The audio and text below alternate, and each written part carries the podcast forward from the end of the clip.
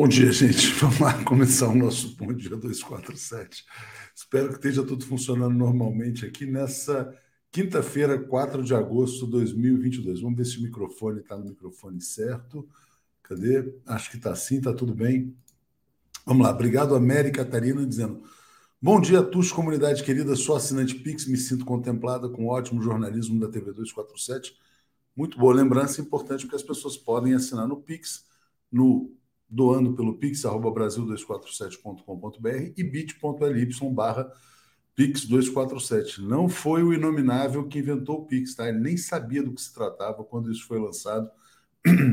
Tem vídeo circulando na internet. Bom dia ao Nilson, né? Queria falar um pouquinho sobre a classe média, né? Eu acho que, na verdade, boa parte do nosso público é formado por pessoas de classe média e que hoje é o segmento mais esfolado pelo bolsonarismo. Ontem o Paulo Guedes, não sei se vocês viram, ele falou assim, olha, estouramos o teto de gastos sim, né? Por quê? Para pagar o auxílio emergencial. Nada mais correto, é importante pagar o auxílio emergencial e ter aumentado aí para 600 reais. Não por mérito do governo Bolsonaro, evidentemente, o Bolsonaro aumentou o auxílio emergencial, o governo, na verdade, para tentar fazer frente a liderança do ex-presidente Lula nas pesquisas. Mas eu queria falar de outra transferência de renda. A maior transferência de renda de todos os tempos dos pobres, e sobretudo da classe média, para os mais ricos, que é essa taxa de juros. A taxa de juros de 13,75% aumentou ontem, né, na reunião do Banco Central, do Comitê de Política Monetária. É, o Estado brasileiro suga a renda da população brasileira, sobretudo da classe média que paga muito imposto no Brasil, para quê? Para transferir, transferir essa renda para o andar de cima por meio do pagamento dos juros, que já chegam perto aí de 700 bilhões de reais por ano. É o maior programa de transferência de renda deste governo, só que é dos pobres e da classe média para os mais ricos. É um escândalo, né? Bom, bom dia aqui então. E isso explica, inclusive, porque o ex-presidente Lula vem crescendo também, sobretudo na classe média. Obrigado aqui a Adriane Kisfalude chegando como assinante. Obrigado. Bom dia, Roseli. Bom dia de Bremen. A chapa está quente aí no Brasil. Muita coisa, né? Faltam poucos dias para definição das candidaturas. Na verdade, falta um dia, né? Até amanhã. Acho que vai até o dia 5 de agosto, meia-noite, né? Então, muita coisa vai acontecer entre hoje e amanhã. Acho que tem candidaturas que podem desaparecer. Um caso, um exemplo é do Alessandro Molon para o Senado, tem perdido apoio Marcelo Freixo faz um apelo para que ele desista da candidatura ao Senado e tem candidaturas presidenciais também. Né? Hoje tem um encontro entre o ex-presidente Lula e o André Janones uh, para selar o apoio do Avante à candidatura Lula. Creio que é um apoio importantíssimo. Por quê? Né? Porque retira um candidato da disputa com 1, 2%, a depender da pesquisa, e confere mais tempo para a campanha do ex-presidente Lula. Da mesma maneira, foi importante também a decisão do PROS de retirar a candidatura do influenciador, né? Esse pode. O, influenciador digital Pablo Marçal era candidato a presidente da República. O Nilson fala: tomara que Molon, botou Molinha aqui, mas quis escrever Molon, certamente. Tomara que Molon não desista, né? Se não desistir, fica uma situação complicada para o Marcelo Freixo, né? Então, ontem acho que muitas pessoas assistiram, ouviram o áudio da Benedita da Silva, né? Dizendo que está indignada com essa posição de não cumprir o acordo político que foi fechado é, para que houvesse apoio do PT ao Freixo à vaga do Senado ao Partido dos Trabalhadores. Né? Valnei Roberto está dizendo a pesquisa Quest é ridícula, com mudança de dados escancarada, deslealdade com a sociedade pelo Instituto. Vergonha. Vamos chamar o Felipe Nunes, né? De fato, tem alguma divergência importante em relação ao Datafolha, que foi divulgado outro dia, poucos dias atrás. Datafolha botou 48 para o ex-presidente Lula, Quest botou 44, mas podem ser as margens de erro, né? É, Nilson está dizendo, a Benedita não fica indignada de apoiar um bolsomínio? Eu não acho que ele seja um bolsomínio, né? Acho que é um pouco exagero dizer que o André Siciliano, que o cara é presidente da Assembleia. O presidente da Assembleia, ele dialoga com todos os deputados, né? O papel dele também institucional. E a Tatiana Lobato está dizendo que foi um áudio pontual da Benedita, né? Bom, vamos lá, vamos trazer o Zé Reinaldo, muitas coisas acontecendo também na Ásia, sobretudo ali no Estreito de Taiwan. Então vamos seguir com as notícias internacionais. Cadê aqui? Achei. O comentário de Zé Reinaldo. Bom dia. Opa, bom dia não, tem que botar ele aqui na tela. Bom dia, Reinaldo Carvalho, tudo bem? Bom dia, Léo. Bom dia, comunidade. Tudo bem?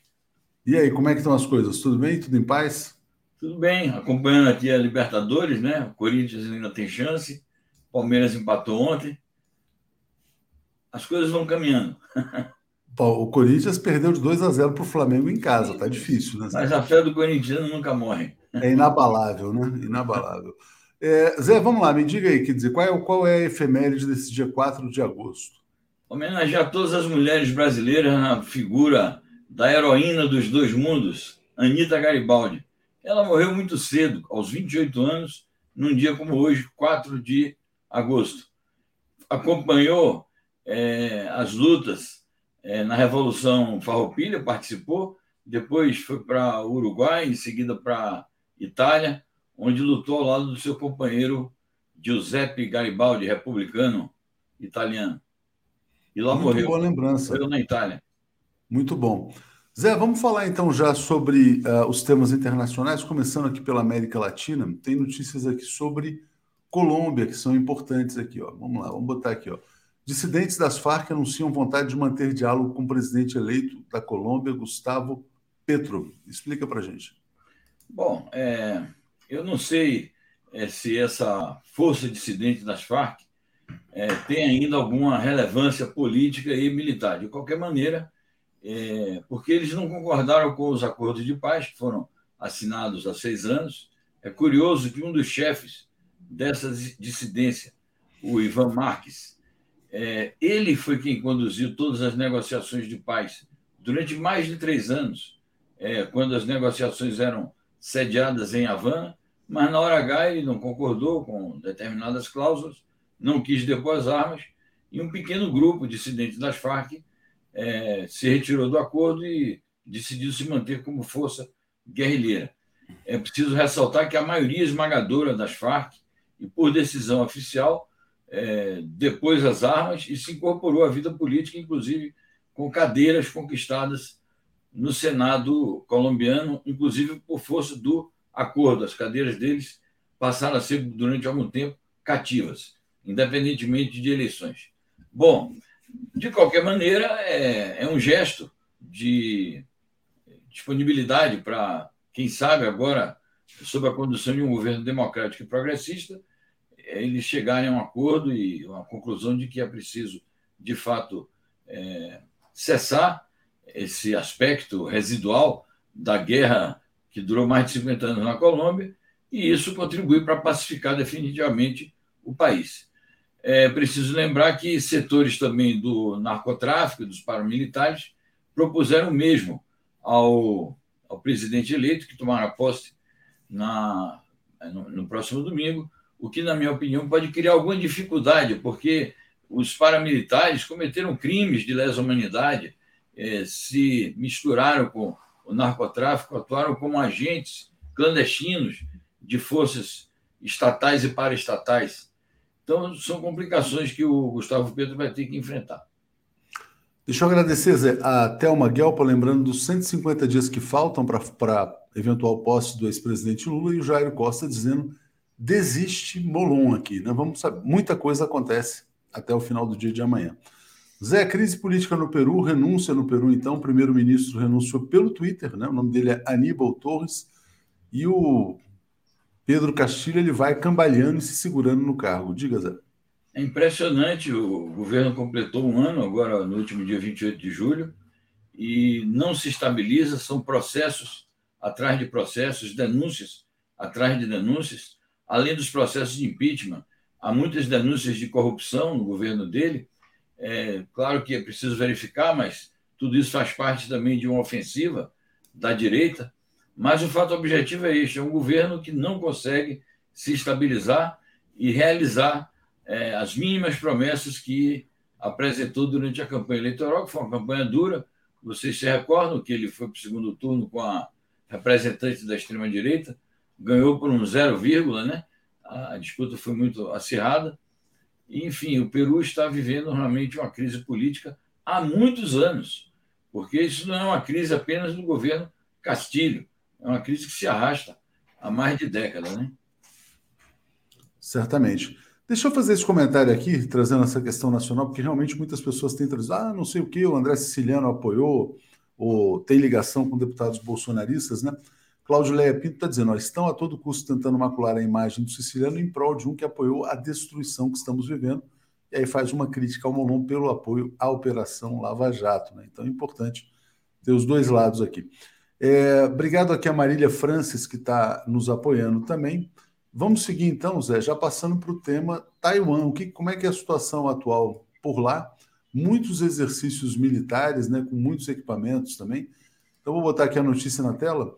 Forças Armadas chinesas conduzem exercícios militares em larga escala, envolvendo Marinha, Força Aérea, Força de Foguetes, Forças de Apoio Estratégico, Força de Apoio Logístico. O que está acontecendo naquela região?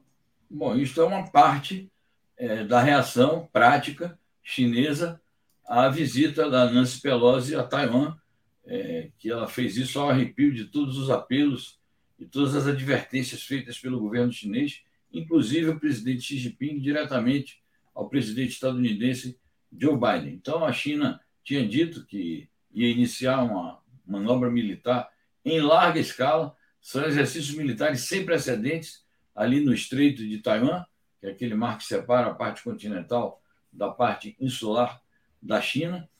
É, são manobras com tiro real, é, a mobilização de frota naval, inclusive com porta-aviões a propulsão nuclear, que é uma novidade também na, na frota chinesa, e é uma demonstração de força da China e uma demonstração daquilo que o governo chinês afirmou nos últimos dias, que ele tem o controle e a iniciativa dos acontecimentos em Taiwan. O que é que a China quer dizer?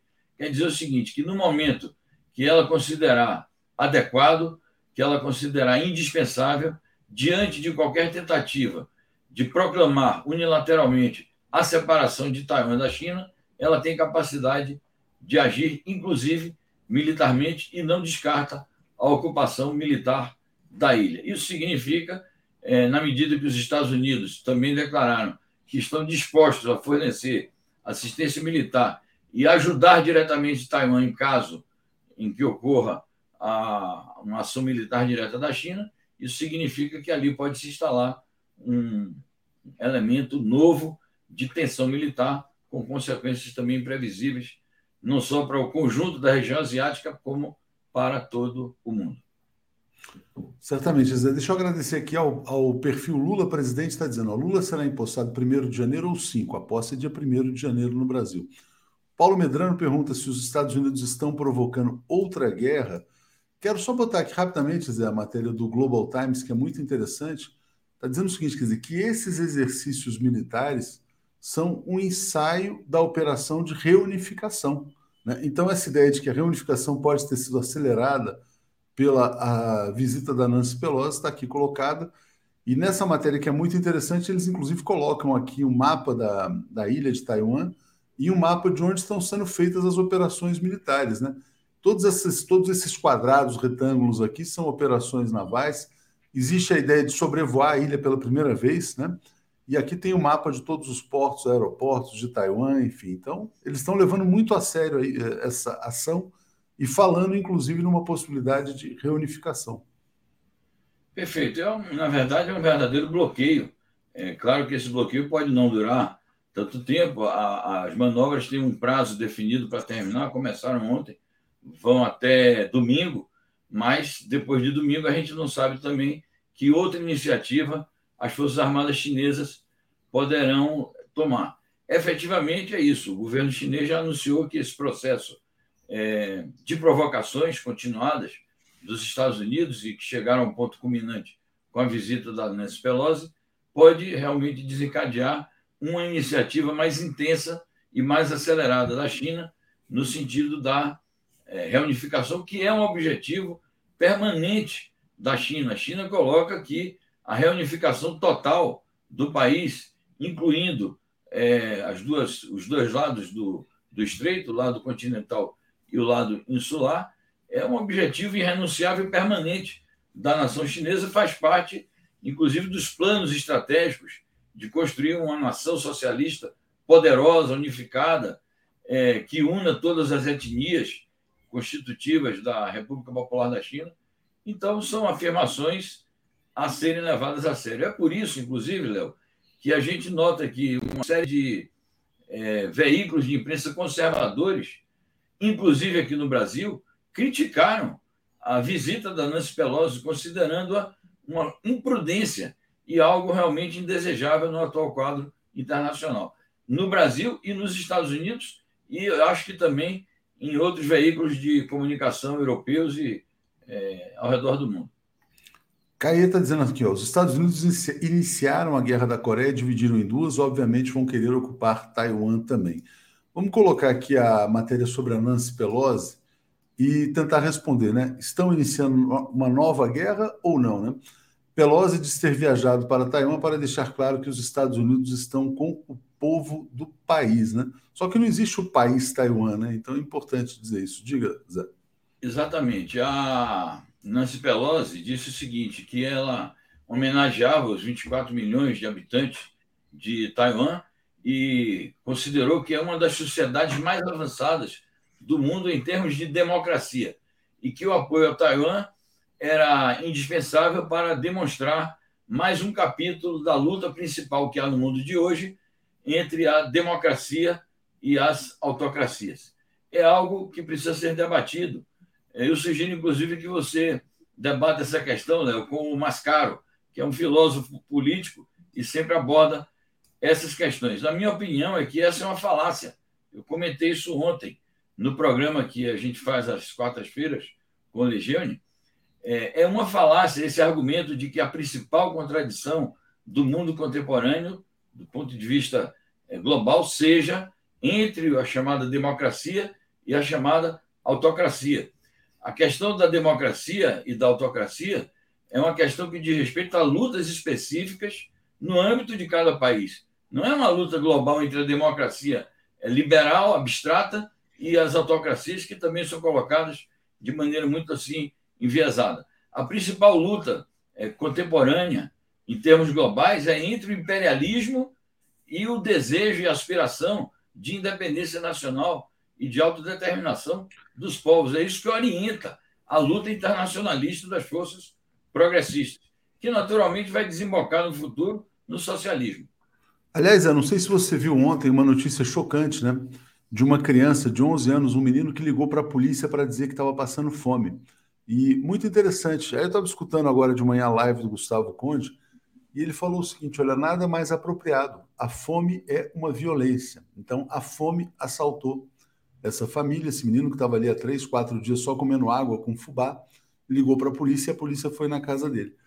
E quem assaltou esse rapaz, né? Quem assaltou esse jovem? Ele foi assaltado pelo imperialismo. Quando a gente olha, por exemplo, os super lucros da Petrobras, os super dividendos, a Petrobras transferindo 87 bilhões em um trimestre, isso significa transferência de renda da periferia do sistema capitalista para o centro. Isso é o imperialismo. A Operação Lava Jato foi uma operação imperialista no Brasil para sugar a renda dos brasileiros, transferir para o centro do sistema, causando fome, miséria e destruição e provocando esse fato chocante, né, de um menino de 11 anos ligando para a polícia, ó, a fome assaltou a minha residência, né? Isso que aconteceu. Bom dia, aqui é a TT Cartacho, nossa querida amiga, dando likes, é isso aí. Vamos então trazer é, mais likes aqui para a transmissão da TV 247. Zé, agora passando para o chanceler chinês, é, a fala dele é reiterando né, o que eles têm sempre dito. É, a base da paz e estabilidade do Estreito de Taiwan é o princípio de uma só China. Não existem dois países ali disputando, né? Então, Zé, por favor. É, a importância dessa notícia é o contexto, é, o ambiente em que ele fez esse pronunciamento. Pronunciamento na reunião da Associação é, dos países do Sudeste Asiático, a ASEAN, que é um bloco é, econômico, político é, importante ali na região asiática e na qual a China tem imensos interesses comerciais, econômicos, políticos e diplomáticos. A reunião está se realizando na capital do Camboja, Phnom Penh.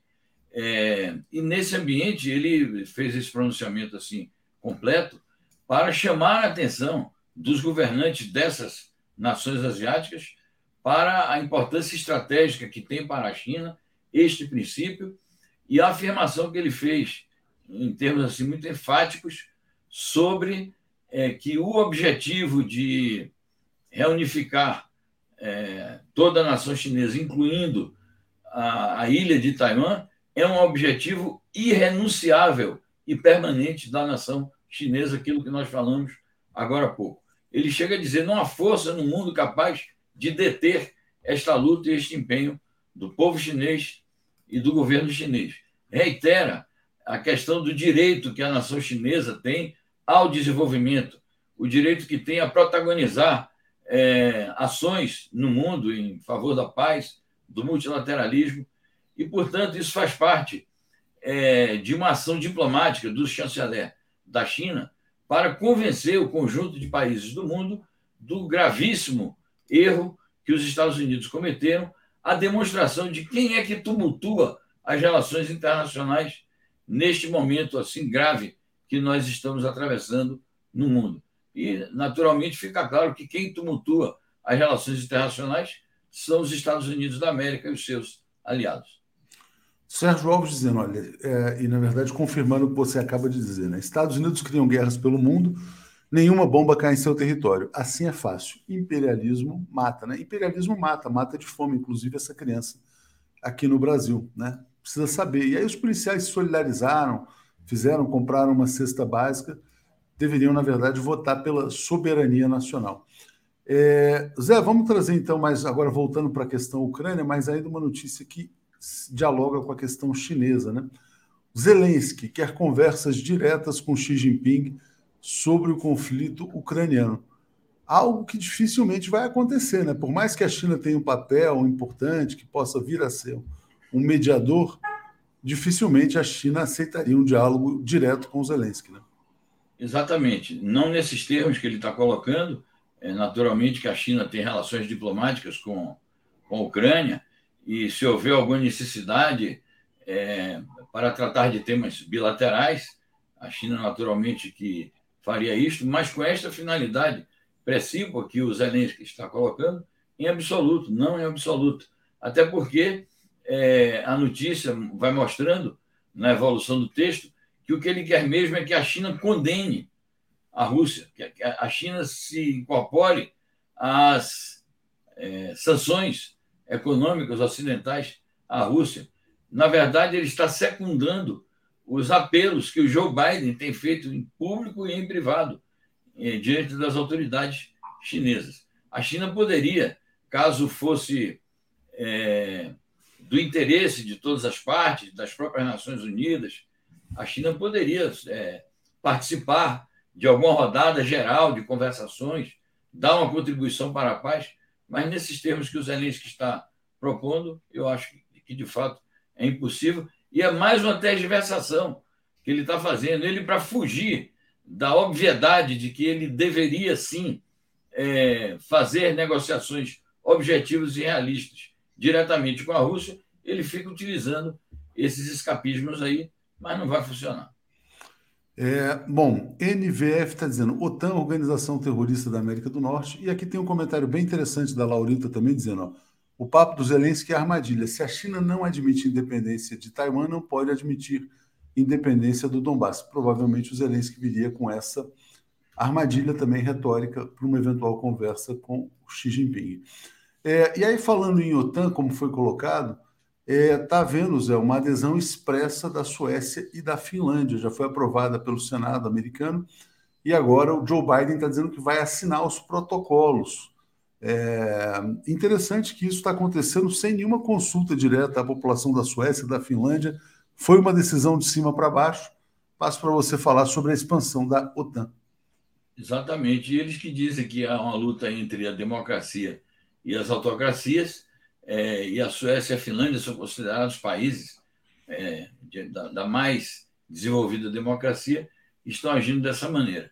Efetivamente, o Senado estadunidense aprovou, porque cada país membro da, da OTAN precisa aprovar é, o ingresso de um país novo. Então, já são vários países que aprovaram, o Senado americano aprovou, E o Biden se disse o seguinte: eu estou ansioso para assinar o, a adesão dos Estados Unidos, a, é, admitindo que a Suécia e a Finlândia se tornem países membros da OTAN, para mostrar o engajamento, o interesse direto da cúpula do governo estadunidense, na verdade, da cúpula do Estado Nacional estadunidense, que isso é uma questão bipartidária, seja democrata, seja republicano, eles estão unidos nessa causa de ampliar a OTAN e de reforçar o que eu chamo de braço armado do imperialismo na luta contra os próprios povos europeus e os povos de todo o mundo. Isso só vai agravar a situação de crise ali no leste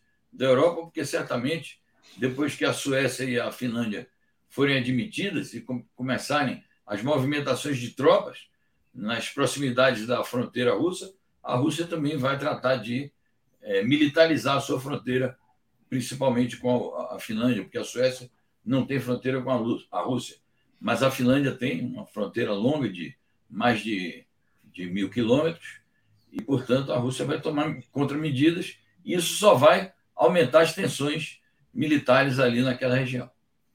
É, tem que ver também, uh, Zé, o seguinte, quer dizer, acho que talvez a aposta dos Estados Unidos é mais ou menos a seguinte: será que a Rússia consegue sustentar é, ações militares em várias fronteiras, né, na fronteira com a Ucrânia, na fronteira com a Suécia, com a Finlândia? É, é um pouco assim, quer dizer, provocar ao máximo os seus inimigos estratégicos. Então, é colocar pressão na Rússia, colocar pressão na China é, porque, no fundo, no fundo, eles estão usando também recursos de outros países para fazer esse tipo de pressão. Então, acho que é importante colocar esse aspecto. Né? É, isso faz parte do cerco da Rússia.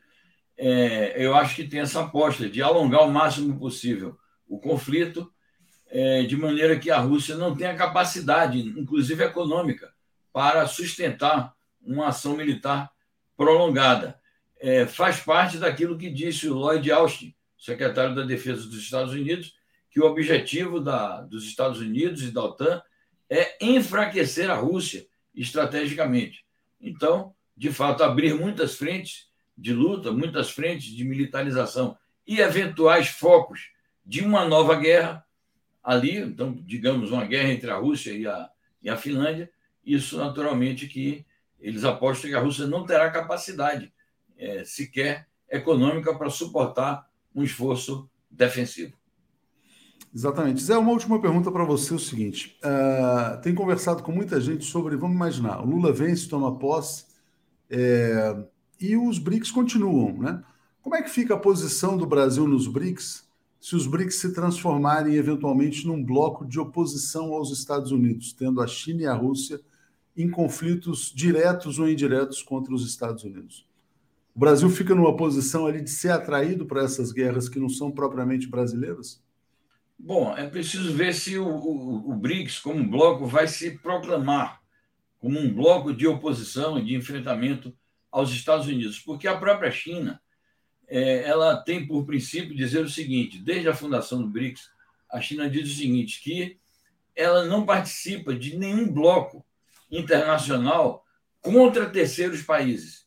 E ela reitera isso continuadamente. Então, eu acho difícil que, ainda que existam conflitos diretos entre a China e os Estados Unidos, entre a Rússia e os Estados Unidos, eu acho difícil que, como bloco, é, o, o, BRIC se proclame assim abertamente, explicitamente, formalmente, em guerra com os Estados Unidos. E também é, tem o fato de que a China é, sempre tem uma atitude muito prudente em relação a fazer uma guerra direta. Eu não creio que a China vai fazer uma guerra direta aos Estados Unidos, porque ela tem também esse compromisso de manter a paz durante décadas, é, na medida em que necessita deste entorno pacífico para cumprir os seus objetivos de desenvolvimento. Agora, vamos acompanhar, ver como tudo isso evolui. É isso aí, Zé. Obrigado, boa quinta-feira aí para você. Obrigado a todos. Vamos seguir aqui com o Paulo e com o Alex. Valeu. Obrigado, eu igualmente. Um abraço. Tchau, tchau. Alex Sonic e Paulo Moreira Leite. Bom dia, Paulo. Bom dia, Alex. Tudo bem? Bom dia, Paulo. Bom dia. Tudo bem? Estava vendo ali uma notícia ao lado.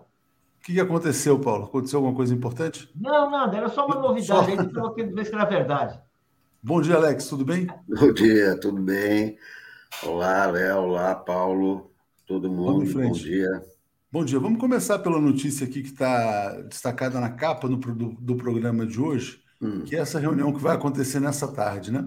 O ex-presidente Lula se reúne com o deputado André Janones, certamente uma, uma reunião presencial dessa. O Lula voltou de Teresina, no Piauí. Evidentemente, isso é para sacramentar o apoio do Avante e do Janones ao ex-presidente Lula. Paulo Moreira Leite, você considera importante esse apoio? Eu acho importante, embora seja um partido pequeno, uh, com um reduzido número de parlamentares, embora as intenções de voto do Janones sejam uh, uh, também não sejam de um candidato competitivo, ao Lula, a, a, campanha do Lula, ela, ela nesse momento está corretamente empenhada em amealhar todo o apoio que for possível.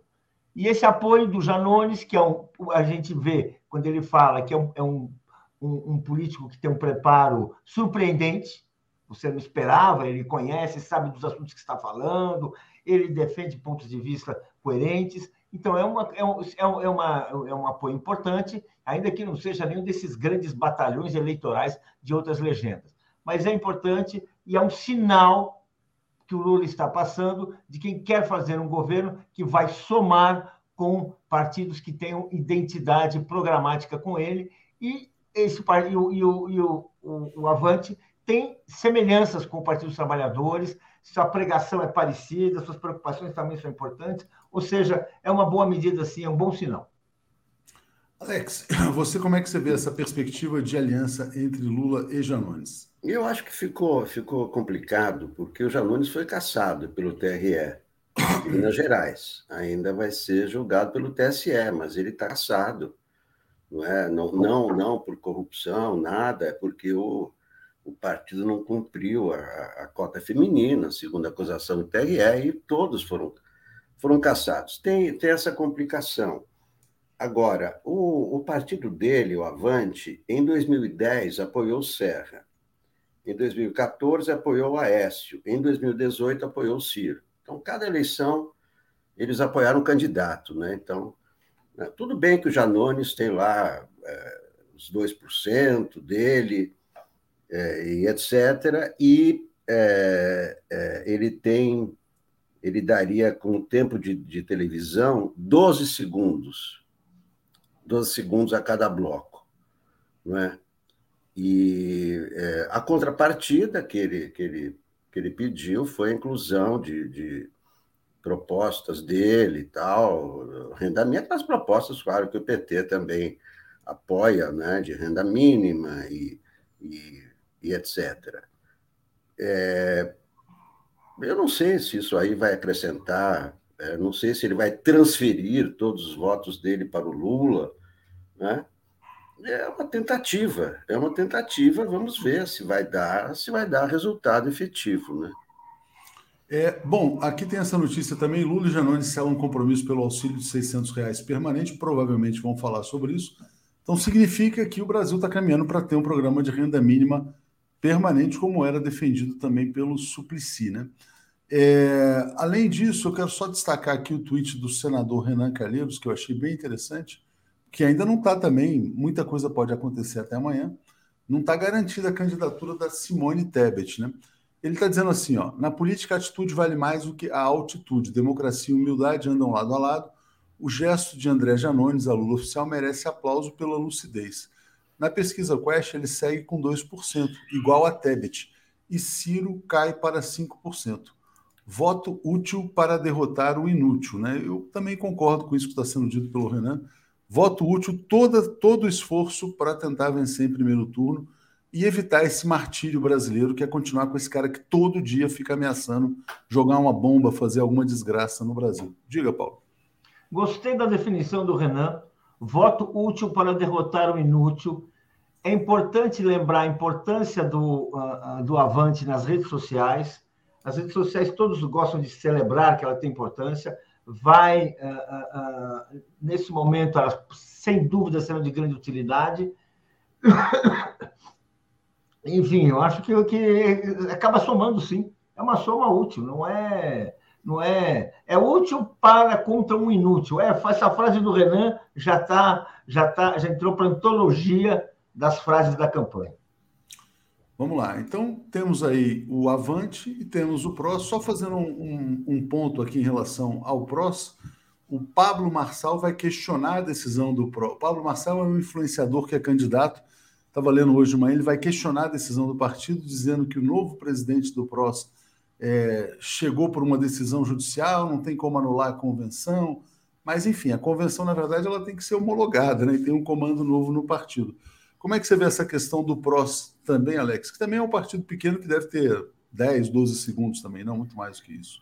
Não, a questão aí não é, quer dizer, é, quem tem, quem tem a pontuação é o candidato, não o partido. No caso, Pablo Marçal é contra Lula. A posição dele é nem Lula nem Bolsonaro. Então, que voto ele vai transferir se ele não, não apoia Lula? Assim, o Janones não, o Janones não é, está apoiando Lula e etc. O Marçal não. O, Marçal está dizendo, eu não sou nem Lula nem Bolsonaro. E a pontuação dele é que eh, transferiria para o PT. Então, acho uma coisa mais complicada. Né? O PT vai se meter no embrólio desse, vai ter judicialização e tal. Eu não, não acho que isso aí vai. E também, em termos de, de. Ah, vai acrescentar um tempo de televisão. 12 segundos também a cada bloco, não é? é agora, o PROS, em 2014, 2018, apoiou o PT para presidente, mas ele vota 80% com Bolsonaro. Quer dizer, não, aí, aí eu, eu não, não, vejo muita, muita coisa aproveitável, não. Pra, pra, parece, ser, parece ser aquele partido bem fisiológico, né? Vota sempre com o governo, qualquer que seja Exatamente, o governo. Exatamente, partido de aluguel. É, partido de aluguel, mas então, é. mas votaria com outro governo também numa outra situação. O problema do Brasil é esse excesso de partidos também, né? É. Zé Elias se tornando aqui assinante, agradeço muito ao Zé Elias. O Laís está dizendo, Paulo e Alex, vocês se complementam, está dizendo aqui. Deixa eu trazer notícias estaduais, né? Eu quero mostrar aqui a questão do Ceará rapidamente. Tem duas notícias importantes do Ceará. Uma é a candidata Adelita do PSOL, que desistiu da candidatura e anunciou apoio ao Eumano do PT. E outro é o problema do PDT. Então tá aqui, ó. Tem um racha na família Gomes. O Ciro Gomes bancou a candidatura do Roberto Cláudio. E aqui o irmão do Ciro, que é o Ivo Gomes, está dizendo: ó, o Cid foi alijado do processo de escolha, não vai apoiar o Roberto Cláudio. O Lula, quando foi a Fortaleza, apoiou o Cid Gomes também. É mais um sinal do isolamento do Ciro Gomes, que também tem notícia sobre ele nessa manhã, dizendo que ele vai ter um vice do próprio PDT, não conseguiu nenhuma aliança, né? não conseguiu nenhum aliado para o plano nacional e também está tendo muitas dificuldades lá no Ceará, ficando isolado, e até a família está brigando com o Ciro Gomes. Diga, Paulo. Vamos dizer assim, o Ciro Gomes está pagando aquele. está virando um personagem daqueles romances e que o imperador louco não percebe que, o, que, a, que a, o, império está pegando fogo, que os, que os aliados estão desandando, e ele continua fazendo proclamações assim absurdas e, e, e, e irracionais sobre seus planos, sobre ataques aos inimigos, sobre grandes transições. E é isso que está acontecendo com o Ciro Gomes. O Ciro Gomes virou um candidato absolutamente uh, uh, uh, pequeno, é um, é um, é, está se aproximando de se transformar num candidato nanico, coisa que ele ainda não é, porque ele tem uma história, inclusive, em grande parte devido à sua presença, ao apoio que ele deu e que ele recebeu no governo, no governo Lula, no governo Dilma, quando ele tinha uma postura não sectária na, na, vida pública, e, portanto, isso lhe permitiu assim se projetar. E agora ele fica nessa situação assim, realmente, do imperador delirante, né? E agora a família mesmo está abandonando, porque a família não quer ficar agarrado numa canoa furada, né? Exatamente. Deixa eu só botar aqui uma foto aqui da Adelita, né? Para quem não conhece, o Estevão Mustafa está dizendo: a Adelita é minha federal. A Adelita é uma figura muito simpática já veio aqui ao 247. Então tá aqui, ó, é, Camilo Santana, Delita, Lula e Eumano Freitas formando aí uma coalizão no Ceará. É, Alex, vou botar agora, é, acho que vai se resolver, né? Tem que se resolver até o final de amanhã a questão do Rio de Janeiro.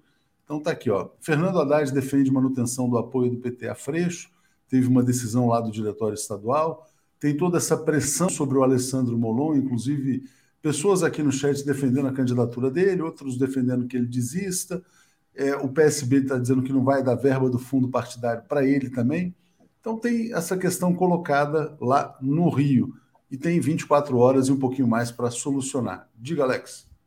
Não, é, é o, o a Freixo, né? Quer dizer, desde o primeiro momento que o, que o PT do Rio de Janeiro rompeu com Freixo, né, se viu que era uma decisão absurda, né? E o Lula não pode ficar sem, sem palanque no Rio de Janeiro, já é, já definiu o apoio a Freixo, já levantou a mão do Freixo, então não há como recuar disso aí. Foi uma decisão precipitada do, do, do PT do, do, Rio de Janeiro. Né?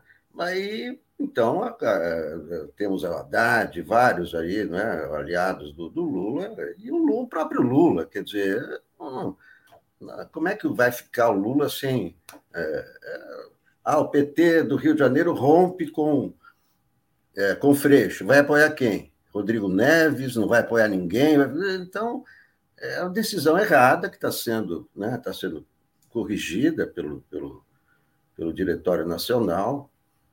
É, e o, a, o Molon parece que é a intenção do PSB é asfixiar. Não sei se isso funciona, eu acho que isso aí pode ser pode ser até ter um efeito contrário, né? Porque aí é, o Molon é perseguido e tal, e isso pode aumentar ainda a, a votação do, é, do, do, do Molon. Eu, eu, acho que a prioridade deveria ser apoiar os candidatos que têm chance de, de, de, de ganhar de bolsonaristas. Né? No caso, o Molon tem chance de ganhar do, do Romário e o, e o Freixo está muito bem é, classificado para ganhar do, do do, do Cláudio Castro. Então, bom, é claro que é, é muito mais importante a eleição governador do que, do que senador. O senador é importante, mas senador é um a mais entre 81. O governador, é claro, é, é outra coisa. Então, eu é, parabenizo o PT Nacional, parabenizo o Fernando Haddad por essa decisão de que é claro que o PT não pode é uma recomendação, na verdade. Com Freixo. Ele só está defendendo essa, essa, essa, é. essa tese. E só é. destacando também que o Marcelo Freixo está defendendo que o Molon desista da sua candidatura.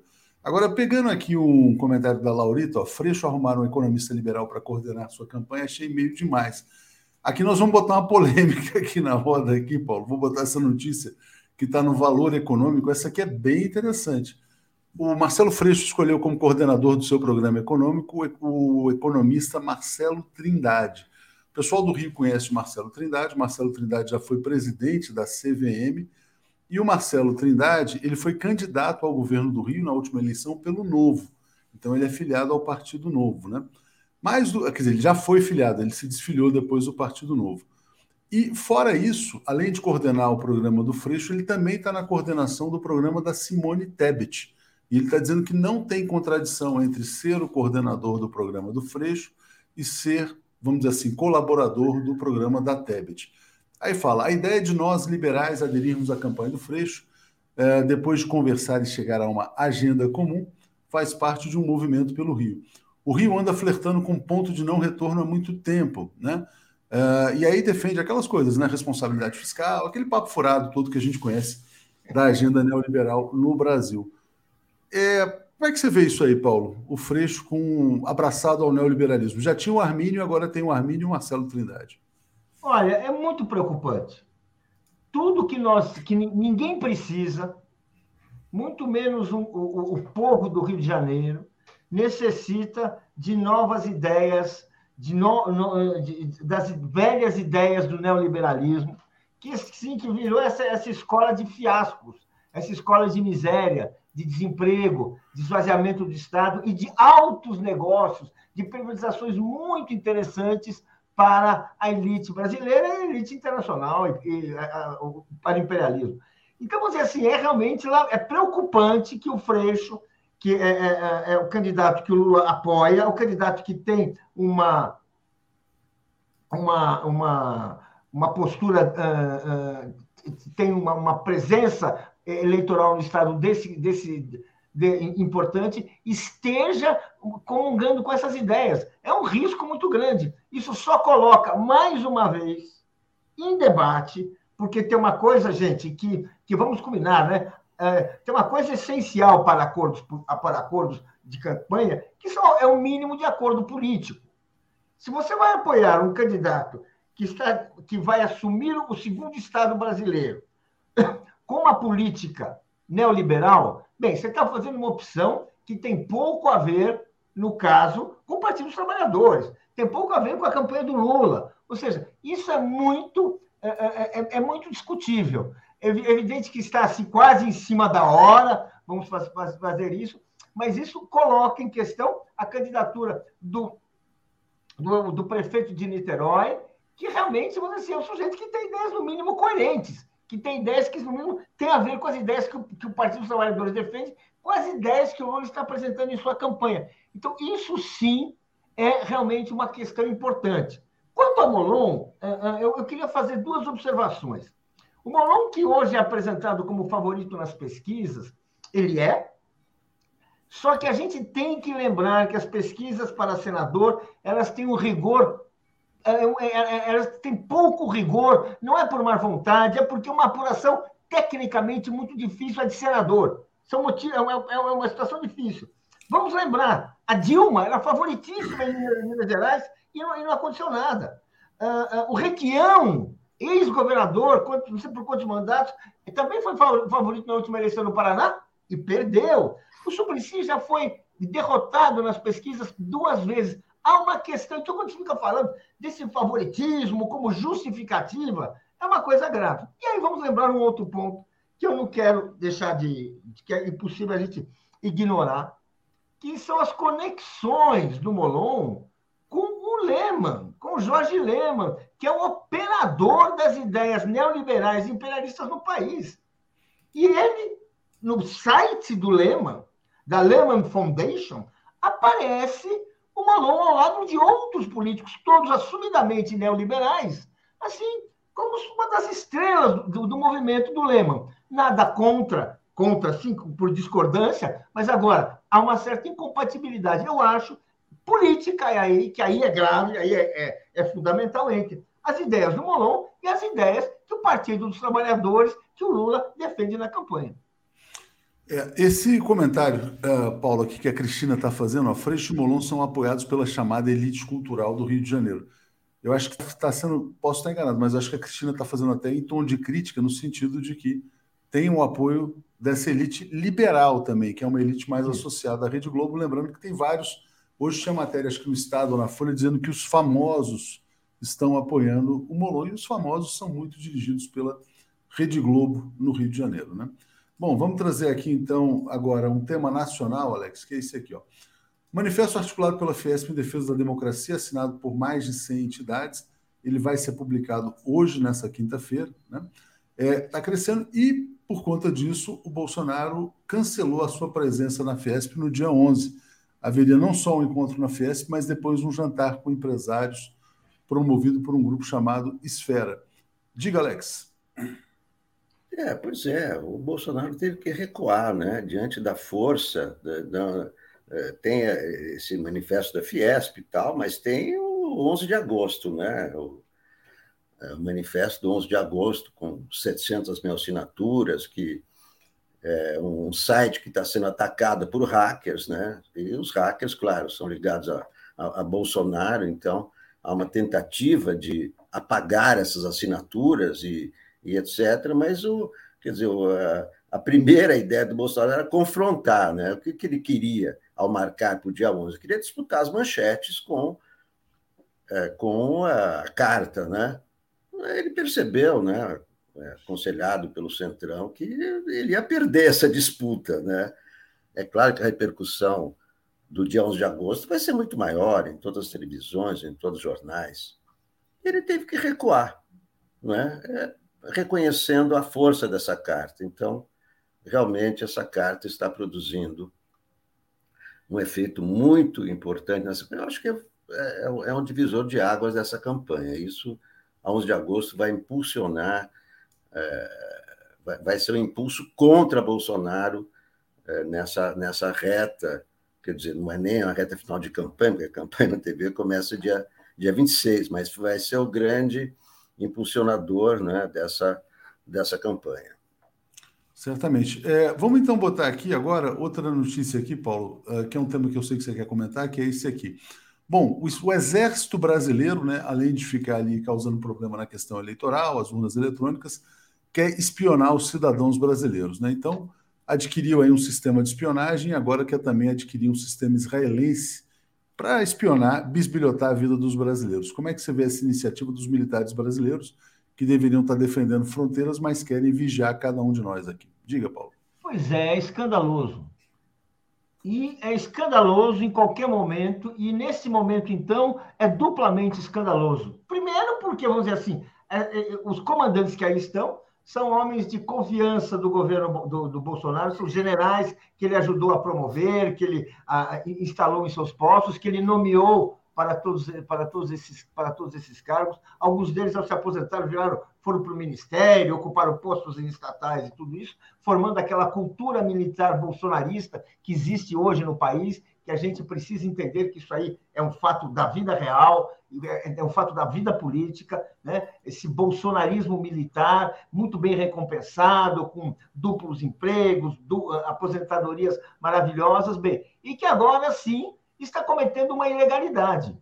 Porque ah, ah, pela Constituição, ah, as Forças Armadas elas devem, devem garantir a nossa segurança externa, devem vigiar nossas fronteiras, devem preparar o país para enfrentar eventuais conflitos externos, garantir a soberania nacional.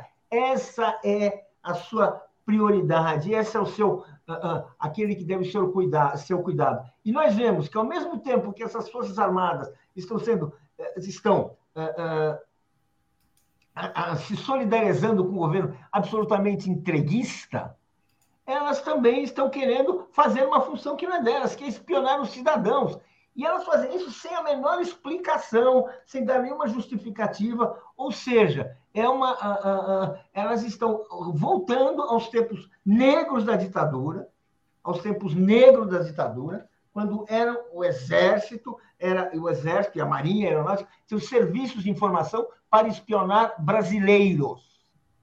Isso é um escândalo, isso tem que ser denunciado, tem que ser repelido, porque é uma dessas é um é desses crimes que uh, começam, começam de uma maneira e ninguém sabe onde termina. Como nós estamos falando da campanha presidencial, podemos imaginar qual é a estratégia que está por trás disso aí. Isso reforça a importância, então, da vitória do ex-presidente Lula, de preferência em primeiro turno, para enquadrar esses militares e colocarem submetidos ao poder civil, né? Suzete está dizendo aqui, ó, está fazendo uma crítica ao Freixo. O neoliberalismo está na origem da miséria e de todos os problemas da sociedade. Freixo vai se associar a eles, está se dizendo decepcionada. E o Cláudio Cunha dizendo assim: ó, milico no Brasil atual tem duas funções: dar golpe e pintar meio fio. Claro, e sempre com uma boquinha, né? Eles adoram uma teta, essa é a realidade. Alex, eu vou botar aqui um artigo muito interessante que foi publicado hoje pelo Rui Castro, fazendo um alerta, e está muito preocupado, Rui Castro, dizendo o seguinte: Bolsonaro não tem nada a perder, prepara uma guerra civil no Brasil, e ele está imaginando que o Bolsonaro vai tentar algo espetacular no 7 de setembro, ou antes disso, para conclamar os seus seguidores a tocarem o terror no país. Você acha que o Rui Castro está excessivamente preocupado ou deve se dar atenção a esse tipo de alerta? Não, eu acho que ele está exagerando. O Rui Castro é um autor de biografias, nunca foi um jornalista de política. É autor, grande autor de biografias, candidato à ABL, né? Está pleiteando uma vaga na ABL e tal. Falar em guerra civil, realmente, isso aí não tem nada a ver. Guerra civil você precisa ter dois lados armados. Quais são esses dois lados armados? Então, sabe, é, isso aí é, é, é fruto da paranoia, que, é, claro, há uma preocupação. Agora, o cara chegar no jornal e dizer assim Bolsonaro está preparando guerra civil, aí você precisa ap apresentar fatos assim de guerra civil. Não, realmente, eu já trabalhei com o Rui Castro, conheço o Rui Castro, mas é, eu acho que é, é, é se, é, se, é, um artigo de alguém é, ligado à, à, política, ao dia a dia da política, é uma coisa, não é o caso do Rui Castro. O Rui Castro é um grande autor de biografias, escreve muito bem, é, é um best-seller e etc. É a opinião dele, agora é, é um grande exagero. É, pode ser, mas teve aquela matéria da Veja recente dizendo que eles preparam um Rio Centro 2 para culpar a esquerda, né? Então, eu acho que assim, o Bolsonaro ele, ele, ele instala essa paranoia na sociedade, porque todo mundo sabe que ele é um terrorista, como ele é um terrorista, ele pode praticar algum ato de terrorismo. É, Paulo, já te passo para falar sobre isso, antes só lendo o comentário do Ramon. Falam de liberalismo como se o vice do Lula fosse um grande militante histórico socialista, né? Mas acho que só tem uma diferença: o programa econômico do Lula não é um programa neoliberal. É, o Nilson acha que o Rui Castro está viajando, como disse o Alex. Como é que você vê esse tipo de preocupação, Paulo? Olha, uh... informação é informação. E às vezes ela cai na mesa do jornalista que, não, que menos se espera. Então isso pode acontecer. Isso pode acontecer. Eu já vi também, conheço muita redação, passei muito tempo em redação, chefiei redações. Eu já vi que, de repente, de onde menos se espera, vem a notícia. Eu estou vendo o que o Rui Castro está falando a gente não pode desprezar. Talvez não haja uma guerra civil. Eu também não acredito que vai haver uma guerra civil. Mas o que, a, a ideia de que o Bolsonaro vai preparar e está cogitando uh, uh, alguma ação ilegal, antidemocrática, em caso de derrota, isso é uma coisa que eu não acho que eu não descarto, não. E acho imprudente quem acha que ele vai aceitar a derrota e vai abaixar a cabeça e vai para casa. Eu acho que ele vai fazer o possível para melar o resultado. Como vai ser? Eu não sei. Que base ele terá? Ninguém sabe mas a, gente não consegue explicar, inclusive, essa compra ilegal de material de espionagem, de escuta telefônica, que não cabe, que, que, que o, o, Exército não, não, não, escuta, não explica para que e no que vai ser usado, se você não tiver uma coisa que é de vigiar a oposição, que é de, de você ter uma intervenção uh, ilegal pela violência. Qual será? Não sabemos. É para ficar assustado? Não, não é para ficar assustado, mas é para entender e ficar atento. A sociedade brasileira está reagindo ao bolsonarismo. Ela vai, no dia 11, manifestar assim todo o seu descontentamento. Isso sim pode colocá-lo uh, uh, uh, bastante no corner, como algumas pessoas gostam de dizer, mas não vamos esquecer, gente. Não vamos esquecer o Trump estava derrotado e, na contagem de votos, programou uma ação terrorista no Capitólio. No Capitólio, gente, a mais estável democracia do planeta. Pois é, foi isso que aconteceu. E quem é o Trump? É o mentor do bolsonarismo. Portanto, a gente não pode dormir em berço esplêndido. Certamente. Bom, tem gente aqui concordando com o Rui Castro, como é o caso do Lucas, e tem gente que também discordou do Rui Castro, dizendo que ele viajou. Mas, enfim, vamos aguardar. Deixa eu só botar esse comentário aqui, que é bem interessante também, da Simone. Ó, o áudio da Benedita é superior a tudo, muito didático de relações políticas corretas. Todo tem que todos têm que trabalhar para que Siciliano seja eleito. E tem um outro que eu quero colocar também, que é o da Lourdes, dizendo: lembremos de eleger um Congresso progressista a fundamento, uh, dizer, que é fundamental para ajudar o Lula a governar. E de preferência deputados experientes também, né? Que tenham já uma experiência no parlamento para não serem neófitos ali. É, eu vou botar aqui, Alex, um artigo que eu achei muito interessante, talvez o artigo mais importante de hoje, como foi aquele outro do, do menino Iosp na Folha de São Paulo. Esse aqui é da Lúcia Guimarães, correspondente internacional, já trabalhou na Globo, GNT, etc. e tal. Está dizendo o seguinte: ó, a vitória de Lula interessa até a direita. Quem quiser manter o privilégio de tirar férias do martírio brasileiro precisa de um país para onde possa voltar. E aí ela, ela fala assim: ó, quando me refiro ao interesse da direita, não falo do Beuzebu em pânico diante da chance de ser preso. Falo da direita que acredita até numa, numa política econômica liberal, sem pastores evangélicos ladrões, milicos parasitas, né? e empresários cujo comportamento faz bicheiros cariocas da minha infância parecerem líderes cívicos. Ela também fala: os crassos jecas da Faria Lima, incendiários do agronegócio e invertebra invertebrados da Avenida Paulista podem ter se fartado de comer mingau pela beirada do fascismo. Talvez agora tenham começado a entender o preço de negar que a agenda que apoiaram não é conservadora ou cristã, é terrorista e demolidora. Se quiserem continuar decolando para Paris e manter o privilégio de tirar férias do martírio brasileiro, precisam de um país para onde possam voltar. Né? O que ela está dizendo é que com Bolsonaro não haverá mais país nenhum. Então, achei muito legal esse artigo da Lúcia Guimarães não é um artigo propriamente de esquerda, mas está dizendo a própria direita interessa tirar o genocida e elegeu o ex-presidente Lula. Diga, Alex. Interessa a todo mundo. Quer dizer, a Lúcia Guimarães está lá em Nova York, né? ela era coordenadora do Manhattan Connection, né? virou, virou colunista.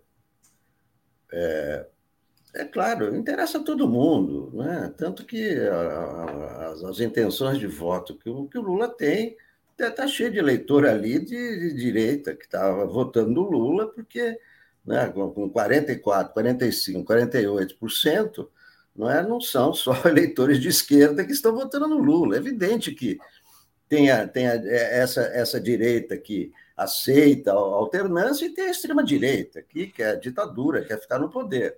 E tem essa direita que é, tem, tem os seus projetos e tal, mas quer quer democracia, quer que é, tem, tá bom, tem o Lula, vai ficar quatro anos, depois vem outro, e aí, etc. E isso interessa a todo mundo, que a gente tenha estabilidade, que a gente tenha democracia, evidentemente que também interessa a essa, a essa direita que não é a extrema-direita. Tomara. Paulo, você, como é que você vê esse artigo, essa colocação? Olha, uh, eu acho que. Eu gosto muito dos artigos da Lúcia Guimarães, leio bastante, mas essa visão de que uh, existe uma direita civilizada, democrática, interessada no país, que gosta do, do contrário, que aceita as regras, eu acho que a gente uh, vê que essa direita ela é muito minúscula se, ela, é, se é que ela existe. Nós, isso foi, foi preciso a gente chegar na beira do precipício para que houvesse uma reação ao bolsonarismo. Mas quando teve o golpe contra Dilma, uma presidente legítima, eleita, nada, ninguém levantou um dedinho. Eu não vi essa direita civilizada levantar um dedinho em defesa de uma presidente eleita e que sabia, quando se sabia, quais seriam as consequências. Quando o Supremo tirou Lula da campanha presidencial e abriu o caminho para o Bolsonaro, eu não vi manifestações dessa direita, infelizmente. Mas eu acho assim que certamente existem indivíduos que são muito civilizados nesse, nesse meio. Alguns deles fazem colunas em jornais, dão boas entrevistas, demonstram muita coisa. Alguns têm fortunas imensas, mas como força social, eu acho que eles são apenas assim um efeito muito pequeno. Tanto que hoje, veja só, quem, quem, revelou a face civilizada da direita foi a força do, a força do Lula. É a possibilidade do Lula virar presidente que essa direita resolveu ir para a rua. Perfeito, nada contra. Mas vamos lá, né? É isso aí. Ou, eventualmente, a Casa Branca, né? Obrigado, Paulo. Obrigado, Alex. Vamos em frente. Valeu. Apresentação de Daphne Ashton. Bom dia, Daphne. Bom dia, André Constantini. Tudo bem? Bom dia, Léo. Bom dia, André. Bom dia, comunidade. Tudo bem? Bom, Bom dia, Léo. Bom dia, Daphne. Bom dia, comunidade 247. André, 10 mil pessoas aqui nos assistem nesse momento aqui. Vou agradecer a todos, pedir os likes, assinaturas, membros, enfim. Ler os comentários. Sérgio dizendo, 7 de setembro tem o grito dos excluídos. Trajano Candelária, não é guerra civil, é massacre civil quando um lado é desarmado. Mônica Belo, deveria ser proibido padre, pastor e militar ter cargo no parlamento. Denilson Oliveira, bom dia. Manter Freixo, imolar Molon.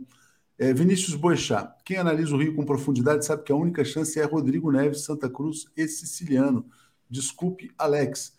É, aqui, ó. O Olair está dizendo assim: PML. Ah, tá, já li do Olair e Adriana Vaz dizendo assim.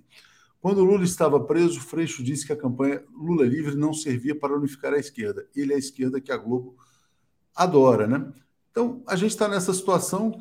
Uh, Daphne, você, Daphne é do Rio também, né? Na verdade, vocês dois vão poder falar com bastante pertinência sobre esse caso do Molon, né? Pressão do PSB para ele desistir, pedido do, do Freixo também para que ele desista. E uma outra notícia que a gente colocou que causou polêmica aqui é o fato do Freixo ter escolhido um economista neoliberal para coordenar o seu programa de governo no Rio de Janeiro. O nome dele é Marcelo Trindade, que foi candidato ao governo pelo Partido Novo, né? Então, André e Daphne, como é que vocês estão vendo essa situação aí? Vamos escutar o André primeiro. Fala, André. Diga, André, você primeiro. Olha, eu acho que toda vez que nós formos, formos discutir a situação política aqui no Rio de Janeiro, o cenário, cenário político atual aqui no Rio de Janeiro, relacionado à eleição para o governo do Estado, para o Senado Federal, nós temos sempre que lembrar aos internautas aqui da queridíssima TV 247 que nos assistem nesse momento, nos prestigiam com a sua enorme audiência, que existia um acordo entre a nacional do Partido dos Trabalhadores e a nacional do PSB.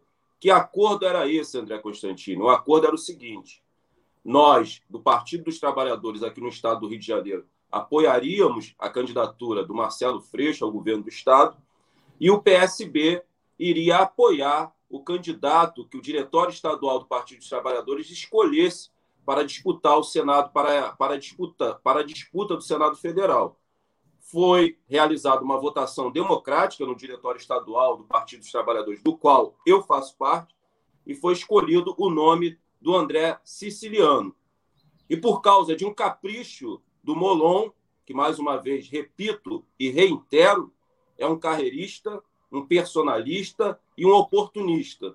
Uma pessoa que tem um projeto político de poder pessoal e quer colocar, nesse momento, o seu projeto político de poder pessoal acima do projeto político de poder coletivo que nós estávamos construindo aqui no Rio de Janeiro, dentro de uma possibilidade de uma unidade em nome do, é, no nome do Marcelo Freixo e do André Siciliano. E vale lembrar, Léo e Daphne, para as pessoas que não moram aqui no Rio de Janeiro e não sabem das costuras políticas que acontecem nos bastidores da política aqui no estado do Rio de Janeiro, que a escolha do nome do André Siciliano foi uma escolha que foi feita baseada numa tática eleitoral. E eu vou explicar o porquê. O André Siciliano está na sua segunda gestão, ele é presidente da Assembleia Legislativa do Estado do Rio de Janeiro, e ele conseguiu construir com os prefeitos no interior do estado aqui do Rio de Janeiro uma relação maravilhosa. E isso iria favorecer a inserção do Marcelo Freixo nessas regiões, aonde ele tem pouca inserção e uma popularidade muito baixa. Então, atentem para isso. Sabe, a escolha do nome do André Siciliano foi uma escolha baseada em uma tática eleitoral. Está indo tudo por água abaixo por causa de um capricho do Molon. Vale lembrar que o Molon ele sai da rede, migra para o PSB, porque essa legenda partidária, que é um partido cartorial, que não tem militância, é um partido meramente comandado por caciques, foi dado ao Molon. O Molon manda e desmanda no PSB aqui no Rio de Janeiro, já que ele não, ia, não iria conseguir o mesmo feito na rede, que lá tem a Marina Silva. Então é importante a gente fazer essas pontuações para que as pessoas saibam o porquê da escolha do nome do André Siciliano. Eu espero que o diretório estadual aqui do Rio de Janeiro, na pessoa do nosso presidente, o Joãozinho, nós venhamos ter tranquilidade nesse momento. Ele tomou uma atitude de pedir a ruptura né, junto à Executiva Nacional do Partido dos Trabalhadores com Freixo, aqui no Rio de Janeiro. Eu acho que esse não é o caminho. Nós temos que manter a aliança com Marcelo Freixo e tentar aí, dentro das possibilidades do diálogo, resolver esse problema com o Molon aqui no Rio de Janeiro. Fiquei sabendo ontem, pela imprensa burguesa, que o PSB Nacional vai cortar o recurso, a verba, para a campanha do Molon. Não sei qual vai ser o resultado disso, né? vamos aguardar qual vai ser a atitude tomada pelo Molon, mas eu acho que o importante é lembrar a vocês que, nesse momento, né, os nossos dirigentes partidários do Partido dos Trabalhadores temos que ter calma, paciência e pensar no povo carioca. Daphne, Léo e os internautas que nos acompanham. O povo carioca não pode pagar por esse divisionismo que está acontecendo aqui na esquerda carioca, causado única e exclusivamente pelo senhor Molon, que, mais uma vez, repito e reitero, é um carreirista, oportunista, personalista, que tem um projeto político de poder pessoal que quer impor sobre o projeto político coletivo que nós estávamos construindo aqui no Rio de Janeiro. Não, Daphne, e tem mais, né? Desculpa, Deixa eu só ler os comentários, Daphne, aqui, ó, do Vinícius Boechat está dizendo nada melhor do que alguém do Rio para falar do Rio, então temos duas pessoas do Rio de Janeiro, e a Rosângela dizendo assim, combinado não sai caro, simples assim, o próprio Freixo está levando o siciliano para o palanque dele, e aí, o Freixo também está errado? O Freixo também está pedindo a desistência do Molon, E, Daphne, desculpa ter te cortado, mas é que você também foi você que me passou o áudio da Benedita, então acho que é importante falar sobre isso também. Não, é, é, eu estou muito contemplada pela fala do André, e tem uma coisa, né? Eu acho que aquela indignação da Benedita é, é algo muito importante, porque depois ainda vão culpar o PT do Rio, dizendo, ah, o PT do Rio, isso, o PT do Rio é aquilo. Mas, gente, quem está quebrando a, a aliança é o Molon, que, como o André disse, está na cadeira do, do PSB do Rio, é ele quem está mandando e ele está ali é, medindo forças com o Freixo que chegou depois, né? O Molon já estava no comando do PSB e o Freixo chegou depois. E Davi, posso fazer um adendo aí? Peraí, André, deixa eu só, só, só terminar o, meu, o que eu ia falar, que, que era o mais importante, porque quando, antes de entrar aqui, eu estava olhando os comentários e alguém falou assim: ah, o Molon, o Molon é ficha limpa e o Siciliano é ficha suja. Não é, não. Eu, vocês vão acreditar na propaganda lavajatista é, do, do, Rio de Janeiro que, que taxou o Molon de ficha suja, dizendo o Molon não, o, o Siciliano de ficha, ficha suja. Não é, não, gente. Vocês vão procurar. E esse argumento foi um argumento usado contra o Lula. Então, assim, Exatamente. assim, vamos prestar atenção, porque ah, ele tem foto com Cláudio Castro. Tudo bem, né? ele, ele tem uma posição para ter é, foto com Cláudio Castro. Ah, ele sobe no, no, palanque. Isso é até coisa que a gente pode discutir aqui. Agora, que ele é ficha suja, não. Esse tipo de argumento foi que levou, foi o que levou a gente é, passar por tudo isso, estar traumatizado com a Lava Jato. Então, isso é discurso lavajatista. Isso é discurso lavajatista do Rio de Janeiro. Desculpa, é. André, eu não. Não, acabei... deixa eu só, eu vou só ler esse comentário, porque eu assino embaixo aqui do que diz aqui a Joana Jordão, antes de deixar vocês aqui. É, vou ler aqui os que tem aqui. Ó. O Vinícius está dizendo: Isso aí, André, papo reto. Roberto Jevu está dizendo: Quem trai no início, trai durante e destrói no final. Fora Moron está dizendo. Daniel Miage está dizendo: André, quais são os feitos do siciliano na Assembleia Legislativa do Rio? Mas o que eu realmente concordo é com o que está sendo dito pela Joana Jordão. Né? Se Simon se mantiver candidato ao Senado, tudo bem, por estar à frente nas pesquisas. Então, Exato. Então, Pernambuco, o PT deve apoiar a Marília Reis, que também está à frente nas pesquisas, né? Porque o PT está tá carregando ali uma. está tá amarrado com uma pedra gigantesca chamada Danilo Cabral. Lula vai lá defende um candidato inviável, péssimo no Estado, onde ele tem mais de 60% dos votos. Né? Então ele está ali tentando empurrar uma coisa que não vai sair do lugar. É, porque é, ele está cumprindo um acordo, né, Léo? Ele está cumprindo um acordo, exatamente. Então é por isso que as pessoas falam: acordo tem que ser cumprido, como disse a Benedita. Bom, bom dia, Daphne, bom dia, André. Boa quinta-feira aí para vocês. Valeu. Boa quinta, Léo. Ô, André, é Ô, Daphne, isso, né? Deixa eu só fazer Diga. um adendo, que eu acho que é Passa. importante, as pessoas que não estão por dentro da política carioca aqui no estado do Rio de Janeiro. Existe uma rincha antiga entre o Molon e o Marcelo Freixo desde que os dois trabalhavam no gabinete né, do que hoje é vereador pelo PSOL, Chico Alencar. Né? Eles não se bicam né, desde essa época. Então é importante fazer esse adendo também. Sim, é, tem outra coisa. A, o, vocês podem procurar, porque eu me dei esse trabalho para ver do que, que o siciliano era acusado, e ele não é acusado de nada. Eles investigaram né, na época da Lava Jato, e não chegaram a nenhuma conclusão. Então, é, eu não, não caio nesse discurso punitivista, lavajatista, era, era isso. É, eu acho que ele, o Molon é um bom parlamentar, né? tirando o discurso lavajatista dele próprio, mas eu acho que ele é um bom parlamentar. Acho que todo mundo tem direito de votar no Molon se quiser, mas eu só estou aqui trazendo argumentos também para achar que concordar com o André que ele realmente está quebrando o acordo. E dizer que ontem o André Siciliano deu uma entrevista ao portal UOL, onde ele disse que ele vota no Freixo, que ele mantém o apoio dele para o Freixo. No meio dessa confusão toda, o André Siciliano, ontem à tarde, deu uma entrevista ao portal UOL dizendo que mantém o apoio ao Freixo. Então, assim, mesmo a posição do PT é, estadual sendo contrária.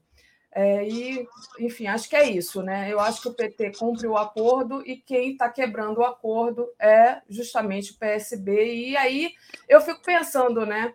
Tem todo esse acordo, e depois que é, o Lula for eleito presidente, né? Como é que vai ficar? A gente confia nesse PSB? Desculpa, mas eu tenho que pensar nisso, né? A gente foi traído pelo PMDB lá atrás.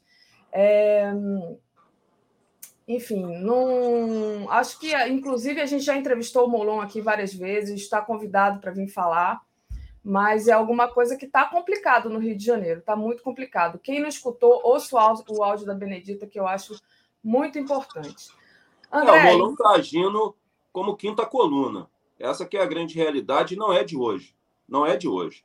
Não é de hoje. Então, eu acho que, eu espero que isso se solucione rápido, eu acho que o povo carioca não pode pagar o pato desse divisionismo que está acontecendo na esquerda carioca pelo, pelo um capricho do Molon. Essa que é a grande realidade. Vamos acompanhar né, o capítulo, né, os próximos capítulos dessa novela. É. André, desfile militar lá, o Bolsonaro querendo fazer um desfile militar em Copacabana no 7 de setembro. A gente sabe que desde que a gente nasceu, né, o desfile é na Presidente Vargas e há suspeitas de ataques e tentativa de criminalizar a esquerda. Como é que você está vendo isso? O próprio prefeito Eduardo Paes disse que é complicado fazer, arrumar, né? É ele que arruma a, o desfile na 7 de setembro. Você teme que realmente algo aconteça? Como é que você está vendo essa, essa produção aí de. Olha, Daphne, é, o serviço de inteligência aqui no Brasil é, constatou a possibilidade é, no dia 7 de setembro, onde Bolsonaro está convidando, né, está convocando seus eleitores para tomar as ruas de todo o país, a possibilidade de um alto golpe para criminalizar a esquerda. E eu acho que é, essa possibilidade da existência de um alto golpe produzido pelos bolsonaristas para a criminalização da esquerda nos remete, né, que parece que o Bolsonaro ele quer criar, né, é, um novo Rio Centro. Né? E aí a gente tem que olhar para o retrovisor da história.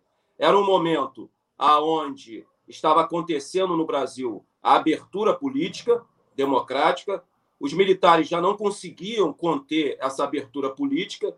Em um ato de desespero, eles realizaram esse autoatentado que não deu certo, né? acabou que um militar morreu, a bomba explodiu no automóvel.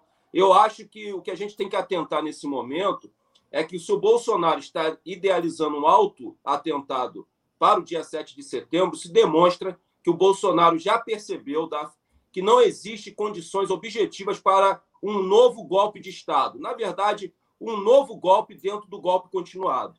Né? Então, ele sabe que não existe a possibilidade, né? não existem as condições objetivas para um golpe de Estado no Brasil. Ele sabe disso. Então, ele está desesperado, ele está acuado, né? E quando você acua um rato, ele avança, ele ataca. O que vai acontecer, Daphne, é que ele vai continuar inflamando né, o seu nicho político mais radical e mais extremista para que eles continuem realizando atos violentos. Mas, na minha concepção e na minha opinião, não existem as condições objetivas para um golpe de Estado no Brasil. E o Bolsonaro sabe disso e ele está aí tentando dar a sua última cartada através desse auto, esse auto atentado, né? Pelo menos foi identificado pelo, pela inteligência aqui no Brasil, né? Que existe essa possibilidade. Eu acho que o que nós do campo da esquerda precisamos nos organizar, construir a nossa autodefesa, é para que nós possamos enfrentar né, a continuação é, desses atos violentos por esse nicho extremista e mais radical do bolsonarismo. Muito bom, André. André falando acabou... nisso, Daphne, rapidamente, antes da gente dar continuidade nos temas que nós acordamos de falarmos aqui no Bom Dia, é, eu recebi né, das lideranças da aldeia Maracanã um pedido para fazer aqui no Bom Dia 247. É, vai acontecer um, uma motociata no próximo sábado, agora, dia 6, e essa moto, motociata está sendo organizada por, por aquele deputado estadual, Rodrigo Amorim, fascista, bolsonarista, que ocupa né, a Assembleia Legislativa aqui no estado do Rio de Janeiro. Não sei de onde vai partir a motociata, mas ela vai terminar em frente à aldeia Maracanã. E eles estão bastante receosos, Daphne, porque o Rodrigo Amorim vem perseguindo de forma implacável a aldeia Maracanã. Ele vai lá com os jagunços deles armado e fica ali tentando intimidar os povos originários indígenas que ocupam ali né, esse espaço denominado e classificado de aldeia Maracanã. Então, eles estão convocando a militância carioca para que chegue lá logo cedo pela manhã, que eles vão construir né, uma autodefesa, principalmente na parte interna da aldeia Maracanã, caso né, a, ao término da motociata, os bolsonaristas tentem né, invadir a aldeia Maracanã e causar ali um tumulto. Então, você, militante carioca, que tiver disponibilidade de tempo para auxiliar e ajudar a aldeia Maracanã, é um pedido das lideranças da aldeia Maracanã. Agora, estamos convocando a militância séria e a militância combativa. Se você vai lá para dar flores né, para os jagunços do deputado é, Rodrigo, se você vai lá para fazer bundaço e ciranda, fica na sua casa e curta a sua família no sábado. Nós estamos convocando os militantes combativos para ajudar a construir a autodefesa da aldeia Maracanã para proteger a aldeia Maracanã. E, Daphne, na quarta-feira, dia 10, vai ser lançado o Comitê Antirracista na favela da Babilônia. Isso foi uma ideia de moradores de Copacabana, de Ipanema e do Leblon. Conheci eles né, na Marcha das Mulheres Negras, me convidaram para ingressar né, para fazer parte desse comitê. E o lançamento desse comitê vai se dar na favela da Babilônia, quarta-feira, dia 10, às, 10, às 19 horas. E vamos aí inaugurar, é, lançar esse comitê com uma roda de conversa e toda a militância carioca está convidada. Ô, ô, André, tem aqui uma, um arroba comitê antirracista é, ZS, né? Isso, isso aí, isso aí é a página isso é a, é página, a página do comitê no Instagram. Você que quiser maiores informações, conhecer aí as propostas do comitê, é só você ir lá, curtir a página e conversar com os companheiros lá. Maravilha. Então tá aí, tá, gente? O horário, o dia e é, no espaço Jardim Suspenso, Rua Santo Amaro 4. Quem quiser, lá no Instagram, Comitê Antirracista ZS, Zona Sul, Rio de Janeiro. Valeu, André pelos informes aqui.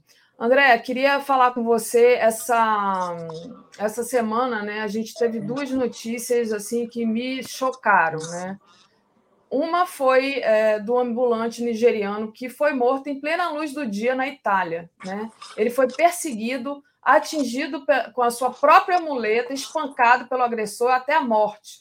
Uma coisa assim horrorosa. Mais horrorosa ainda você assistir o vídeo e ver que as pessoas passam e não fazem nada né? Então, sei que você quer falar disso e é indignante, né? Deixa é, Daphne, é um refugiado nigeriano, é, foi asfixiado de forma mecânica até a morte, em plena luz do dia, com dezenas de pessoas assistindo, e nenhuma dessas pessoas que assistiam né, esse refugiado nigeriano sendo asfixiado até a morte por asfixia mecânica, né, e quem cometeu esse crime bárbaro e cruel foi o fascista e nazista, cujo nome é Filippo Cláudio Giuseppe, de 32 anos. Né? O nome do refugiado nigeriano, eu tenho só o primeiro nome dele aqui, é Alika. Ele, como dele... vários refugiados africanos, enfrentava diversas dificuldades de se habituar né, na Itália. Ele não conseguia emprego formal, ele não conseguia a dupla cidadania e ele foi empurrado para o trabalho informal. Ele estava nesse momento vendendo seus produtos ali, não sabemos quais eram, quais eram os produtos que ele estava vendendo. Ele aproximou-se desse italiano, desse homem, o Filippo Cláudio Giuseppe, Giuseppe né, de 32 anos, e simplesmente ele começou a agredir né, o nigeriano, né, refugiado, o Alika, é, eles entraram em luta corporal, né? chega um determinado momento dessa luta, os dois caem no chão e o italiano fascista e nazista desgraçado conseguiu mobilizá-lo e é quando ele começa a é, realizar a asfixia mecânica. Isso durou, Daphne, eu assisti o vídeo todo, isso durou por quatro minutos.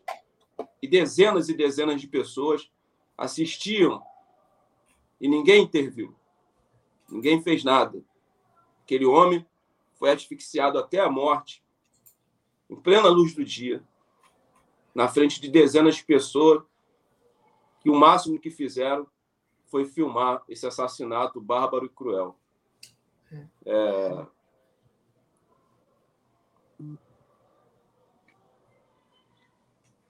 De fato, é, é, revoltante, né? Eu não consegui ver o vídeo até o final, é, e alguém me pediu, por favor, não compartilhe o vídeo, a gente não compartilha mesmo né, esse vídeo aqui na TV 247, mas é revoltante, é muito revoltante. Sabe, Daphne, é, eu sou um homem negro, eu vivo em uma faixa de Gaza, em um campo de extermínio, que é a favela da Babilônia. E nós, negros, nós somos odiados em qualquer parte desse mundo. É, enquanto o refugiado nigeriano é asfixiado de forma mecânica até a morte, os refugiados ucranianos têm as fronteiras dos países da Europa escancaradas para recebê-los. Muitos já chegam com proposta de emprego e com direito à dupla cidadania. Mas é isso que os refugiados africanos recebem dos países europeus. Muitos fugindo de guerra civil, fugindo da fome e a miséria que assola o continente africano, fruto de séculos de saque desses países europeus que saquearam e continuam com saques continuados sobre o território africano, sobre o continente africano. Então, é, realmente é revoltante, mas nós estamos aqui. Nós estamos aqui. E permaneceremos aqui. Só permaneceremos aqui. Como diz a música do Wilson Simonal, cada negro que for, outro negro virá. Nós permaneceremos aqui e vamos, com certeza, né, não permitir que o sangue que clama nessa terra dos nossos ancestrais seja em vão. Permaneceremos aqui. Permaneceremos aqui. Exatamente. Disse aqui a Elaine Lima, é uma barbaridade. O nome dele é Alika Orgochukwu. Então, imigrante nigeriano na Itália que foi assassinado. É, a Rosângela Pinheiro enviou aqui um superchat para a gente, diz, André trazendo ao debate informações necessárias para entender os problemas das candidaturas no Rio. Escutem antes de criticar. Um beijo, Rosângela, para você. A Eliana Rodrigues diz, mesmo que Molon, cavalo de Troia, seja inviabilizado, o estrago na campanha do Freixo está feito. Exatamente, né? Já já está feito esse estrago. Vinícius Boechat, feito do siciliano, barrou escola sem partido, privatização da UERJ, plano de carreira da saúde e da educação. É, Joana Jordão, se Molon se mantiver candidato ao Senado por estar à frente das pesquisas, então Pernambuco, a S da Joana foi aquele é, que o Léo tinha lido. Ah, Daphne, esse argumento ele é muito raso, né?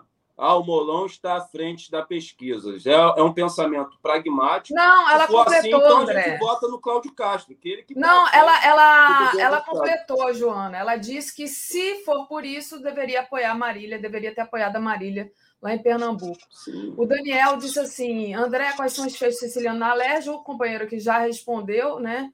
É, o Vinícius, dizendo que barrou a escola sem partida, privatização na UERJ. É, muita gente aqui falando justamente que a história lá do Molon. É, deixa eu fechar o microfone, André, tá dando um eco estranho. É, já fechei. Dizendo que o. Agora até perdi o fio do que eu ia falar, mas é, que foi justamente essa questão do discurso contra o Molon, acusando essas acusações contra o Molon, não, gente, estou trocando tudo, contra o Siciliano, foi justamente disputa pela cadeira da Alerj, né? e nada foi provado, foi, foram só acusações da Lava Jato. Então, quando eu falo que não tem nada contra ele, que ele não praticou rachadinha, é porque se tivesse praticado, né, ele estava como todo mundo que entrou nessa, nessa onda da, da Lava Jato, que foi perseguição política, ele tinha dançado também. Eu fui lá olhar, né? Então, não, as pessoas repetem, mas não vão pesquisar. É, André, deixa eu trazer aqui um. A gente tem dois minutinhos, mas deixa eu trazer aqui uma última notícia que chocou também. Vou até trazer a foto da família. É, esse menino de 11 anos que ligou lá para a polícia, mora na Grande Belo Horizonte, ligou para a polícia dizendo que estava sem comida em casa, que não tinha nada, que ele só estava comendo fubá e farinha. Essa mãe aí, a mãe dele, tem seis filhos, né, sobrevive é, com quase nada de dinheiro e o menino ligou para a polícia. Assim, eu, nossa, eu chorei tanto quando eu vi essa gravação, porque o menino pensou de uma maneira clara, né? Isso é, é, é você tá com fome, isso é uma violência. Você vai ligar para quem, né? Tem que ligar para a polícia mesmo, porque é direito de todo brasileiro comer e morar. mas é, é revoltante a situação das famílias brasileiras. Né? Depois a polícia foi lá, levou cesta básica e tudo, mas isso não, não resolve o problema, que não é só essa família, são várias famílias, né, André? Então, é, passo para você comentar esse assunto aqui para a gente finalizar. Tá, Fini, rapidamente, antes de entrarmos nesse assunto, que é a nossa pauta também, e é importantíssimo, porque o Brasil está com fome, né, e isso nos remete à importância de reconduzirmos mais uma vez a cadeira da presidência da República, aquele que tirou o Brasil do mapa da fome. Eu estou me referindo a ele mesmo, o melhor e maior presidente da história desse país, Luiz Inácio Lula da Silva. Mas, rapidamente, bem breve, quero aqui, antes de mais nada, prestar minha solidariedade à China, toda a solidariedade à China, porque o senhor da guerra, o Biden, né, do Partido Democratas, esse que participou da arquitetação do golpe de Estado que derrubou a presidenta Dilma e jogou o Brasil nessa lama, nessa situação caótica que nós estamos vivendo, e muitos da esquerda brasileira estão pedindo ao Biden para intervir na eleição que vai acontecer no dia 2 de outubro, a eleição presidencial. Eu não quero, não quero nenhum tipo de intervenção imperialista na eleição que vai acontecer no dia 2 de outubro. Isso é colocar a raposa para tomar conta do galinheiro. Eu não sei o que essa esquerda, ou parte dessa esquerda, tem na cabeça. Então, o senhor da guerra está tensionando mais um conflito, dessa vez na região da Ásia. Taiwan é um território chinês e fim de papo. Os Estados Unidos não tem que meter o bedelho ali, o imperialismo não tem que meter o bedelho ali.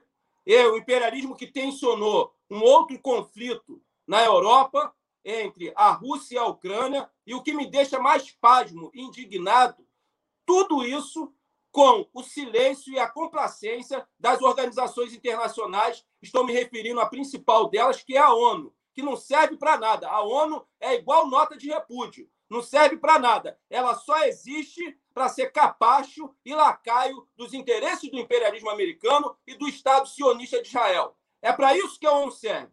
Não serve para mais nada. O imperialismo faz o que quer, continua com a sua política expansionista, saqueando as riquezas e recursos naturais, golpeando os presidentes eleitos legitimamente através do voto democrático, e a ONU segue silenciada, né, em silêncio, totalmente complacente com essa política expansionista do imperialismo. Chegou a hora, da da América Latina, dos povos oprimidos existentes nos países da região árabe, nos países que compõem o continente africano, nos reunirmos, sabe, realizarmos uma grande unidade para barrarmos essa política expansionista do imperialismo em todas as partes do mundo. Então, toda a minha solidariedade à China. Eu sou de esquerda, sou revolucionário e tenho um lado, todo lado da China e todo lado da Rússia. Todo lado da Rússia contra esse golpista que é o Zelensky, que participou do golpe de Estado financiado pelo imperialismo para que a OTAN avançasse com as suas tropas e colocasse a soberania russa em risco. E ele que fez aí, né, Daphne, recentemente, posou para fotos aí da revista Vogue junto com a primeira-dama. Além de nazista e golpista, ainda é um sem noção. Agora vamos rapidamente, Daphne, entrar nessa matéria. Nós precisamos reconduzir a cadeira da presidência da República, aquele que tirou o Brasil do mapa da fome. Eu vou fazer menção aqui a uma fala do Leonardo Boff que diz o seguinte, abre aspas, a cabeça pensa aonde os pés pisam.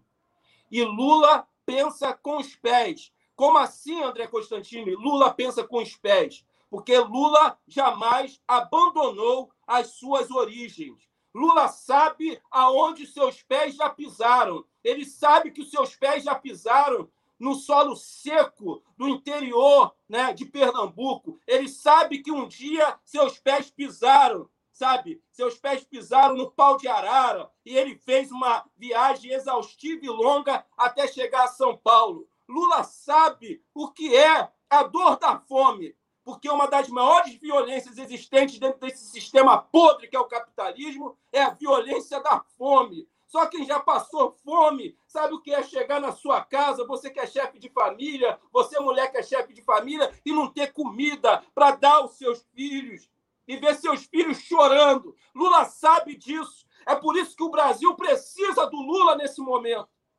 para que milhões de famílias brasileiras voltem a fazer e a realizar três refeições ao dia, tomar café, almoçar e jantar. É isso que está em jogo. O Brasil está com fome. Daphne, em 2002, a esperança venceu o medo. Em 2022, o amor vai vencer o ódio. Nós vamos depositar nessas urnas muito mais do que um voto, mas vamos depositar ali a nossa esperança de um país e de dias melhores. Lula presidente no primeiro turno. Obrigada, André. Valeu. Gente, o André é sempre muito emocionado aqui, né? Deixa eu aproveitar antes de trazer o Joaquim e ler aqui uh, os nossos internautas. Nolés de Carvalho Filho, assistindo isso e me sentindo envergonhado de ter pele branca, me sinto misturado a, esse cana a esses canalhas. Vendo o Mano André, tive que respirar para poder continuar assistindo, mesmo com os olhos molhados e tristes. É exatamente. O André ele nos traz essa perspectiva né, de quem sente na própria pele a, a desgraça, né? Que é ser negro no mundo, né, não só no Brasil, e, e essa, essa questão da fome também, né? É muito importante esse depoimento da André. Ana Luísa fala isso, André, e, e os outros aqui eu já li, então vou trazer aqui o nosso Joaquim de Carvalho. Oi, Joaquim, bom dia. Olá, Daphne, bom dia, bom dia a todos. Tudo, né? tudo certo, Daphne? Tudo, tudo, tudo bem, né? certo. Né? Não, tudo certo, só vai dar. Ainda faltam uns dois meses para a gente tranquilizar, né? Mas está tudo caminhando, né, Joaquim? A Núbia Lira nos envia aqui também um apoio. Obrigada, Núbia. É, vamos lá. É, Joaquim, queria começar com você compartilhando aqui na tela uma notícia que está na nossa home do Portal 247. Então, aqui mais um manifesto, né? É um manifesto articulado pela Fiesp em defesa pela democracia. É assinado por mais de 100 entidades. Aquela Fiesp, né, que a gente sabe o que, que ela fez nos verões passados, né? Mas é algo de importante, né, Joaquim? Passo para você, então, trazer aí a sua análise sobre essa notícia. Bom, é importante. O, a Fiesp, nós sabemos, a Fiesp participou do, do golpe de 64, participou do golpe em 2016, nós sabemos. Mas nós sabemos também que, em alguns momentos, por interesse dela, é, defendeu a democracia. Tá? E, neste momento, ela sabe que o, a continuidade do governo Bolsonaro é a ruína. É a ruína. É ruína para os negócios, ela é a ruína para a convivência entre as pessoas, então, está tomando uma posição, e essa posição, é claro, que é, é contra o Bolsonaro, porque esse manifesto, o Bolsonaro já passou esse recibo.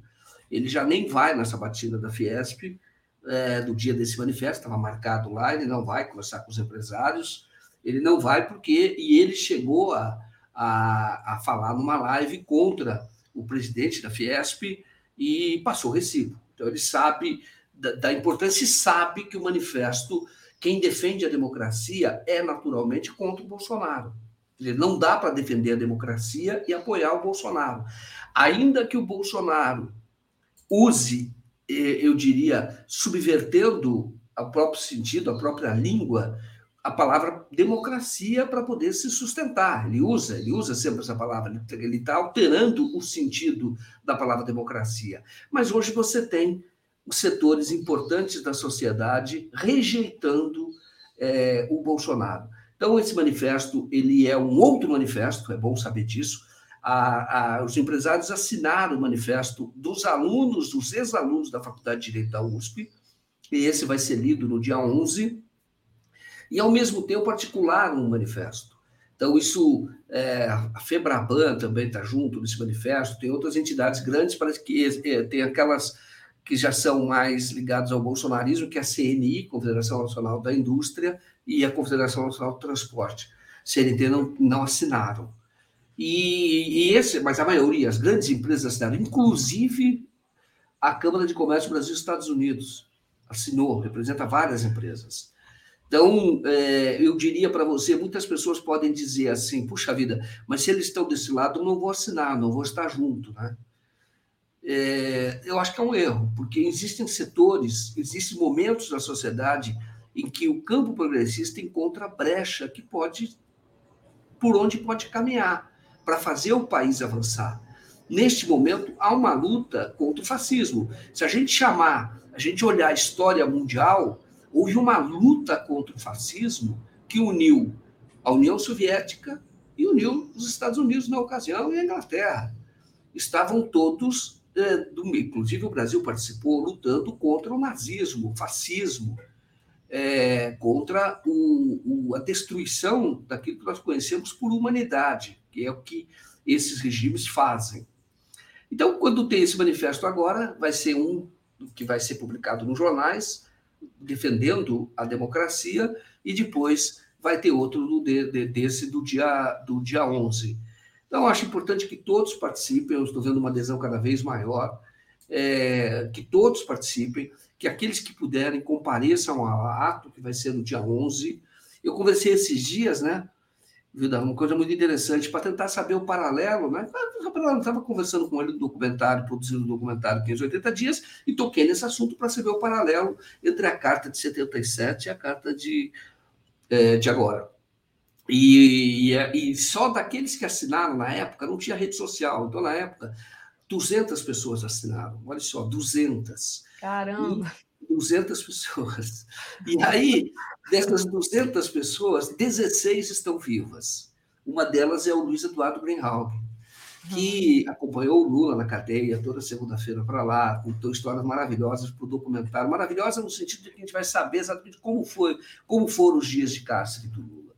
E aí, conversando com ele, ele assinou naquela ocasião, contou como foi a iniciativa, até a iniciativa nesse sentido é parecida com a de agora, então, houve uma articulação do, do, do de ex-alunos, ele era ex-aluno da USP, e, e lá, foi lá e assinou. E aí ele estava contando o medo, como era naquela ocasião.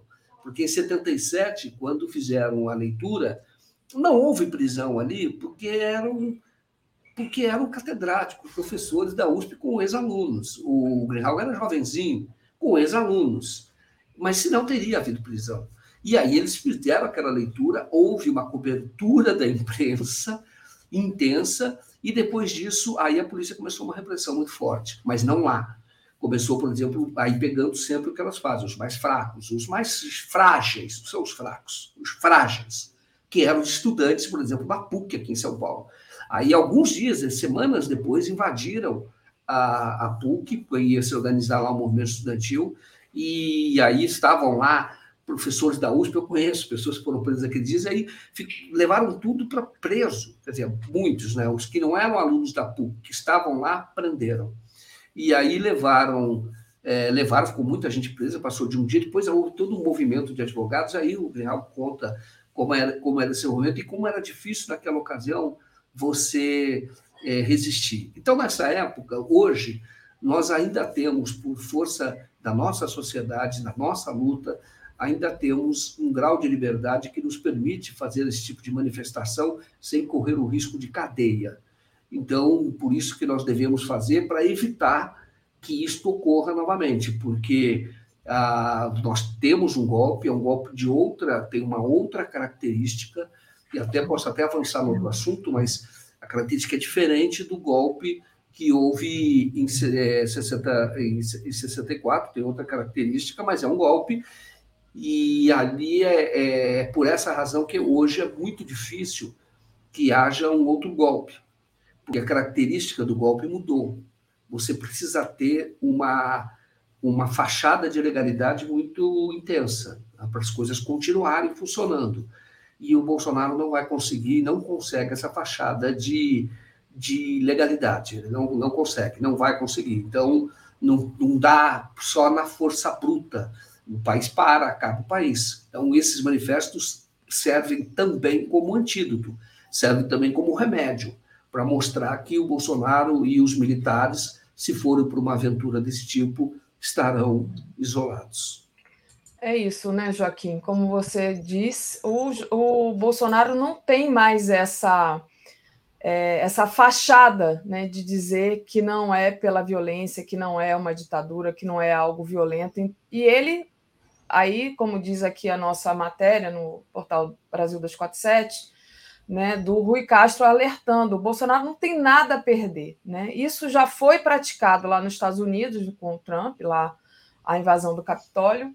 E ele pode muito bem, né, já que ele não tem nada a perder e ele não tem mais nada para disfarçar, ele pode é, tentar aí armar uma guerra civil. A gente viu aí, já saiu de pauta, mas aquela questão de tentar dar, tirar os poderes das polícias militares dos governadores, o, o, Lira tirou da pauta, mas foi uma tentativa, né? E tantas outras coisas que a gente vê. Outro dia eu estava contando aqui para para a Tereza, aqui onde eu moro, teve uma, uma briga da torcida do time local aqui com o presidente do clube. Tinha para mais de 20 pessoas armadas aqui na minha porta, porque eu sou vizinha do presidente do clube. Né? Não, não era uma, uma guerra é, de Bolsonaro contra a esquerda, mas a quantidade de jovens homens armados na porta da minha casa me assustou, sabe? E eu fiquei uhum. pensando, né? Quem que essa galera vota? Mas, enfim. É, então, é algo que a gente, eu penso que a gente tem que temer, sim, porque eu concordo com o Rui Castro nesse aspecto. Bolsonaro não tem mais nada a perder. Antes de passar, só agradecer aqui a Cíntia Salles, que se tornou membro do YouTube. Obrigada, Cíntia. Bem-vindo. Muito obrigado, muito bacana. É, lá você tem razão, é, é, é, um outro país. Imagina mais quatro anos de Bolsonaro. Nós é, temos um, é um outro país. O Bolsonaro constrói um outro país. É um país do ódio. Agora, o que o Rui Castro fala é que é, pode ser no sentido de Bolsonaro produzir o caos. E é verdadeiro. Esse risco existe. Tá? Então, você ter, e o que ele fala, não é um Capitólio depois da eleição, já que ele sabe que vai perder, é um Capitólio antes. Mas, de novo, é, um, é, é, é um, algo do tipo Capitólio, realmente, de você criar confusão. Pessoas vão morrer, se isso ocorrer, como morreu lá no Capitólio, e, e, e você gera intranquilidade para o país. Então, é, esse risco existe, existe. Existe de confusão. Não é no sentido de, a meu ver, uma guerra civil com um objetivo estratégico. Por exemplo, qual foi a guerra civil? Teve uma guerra civil no Brasil, a última que houve foi é, a de 32 em São Paulo. Então havia um objetivo muito claro de ter uma constituição naquela ocasião. Havia e teve. Foi depois de 34 houve um acordo, mas havia uma, uma, uma, um, um direcionamento, um objetivo. No caso, por exemplo, do Bolsonaro, você tinha forças institucionais, tanto locais, do Estado de São Paulo, quanto governo federal. Então, você tinha o Geisel, por exemplo, lutou contra São Paulo, teve toda uma.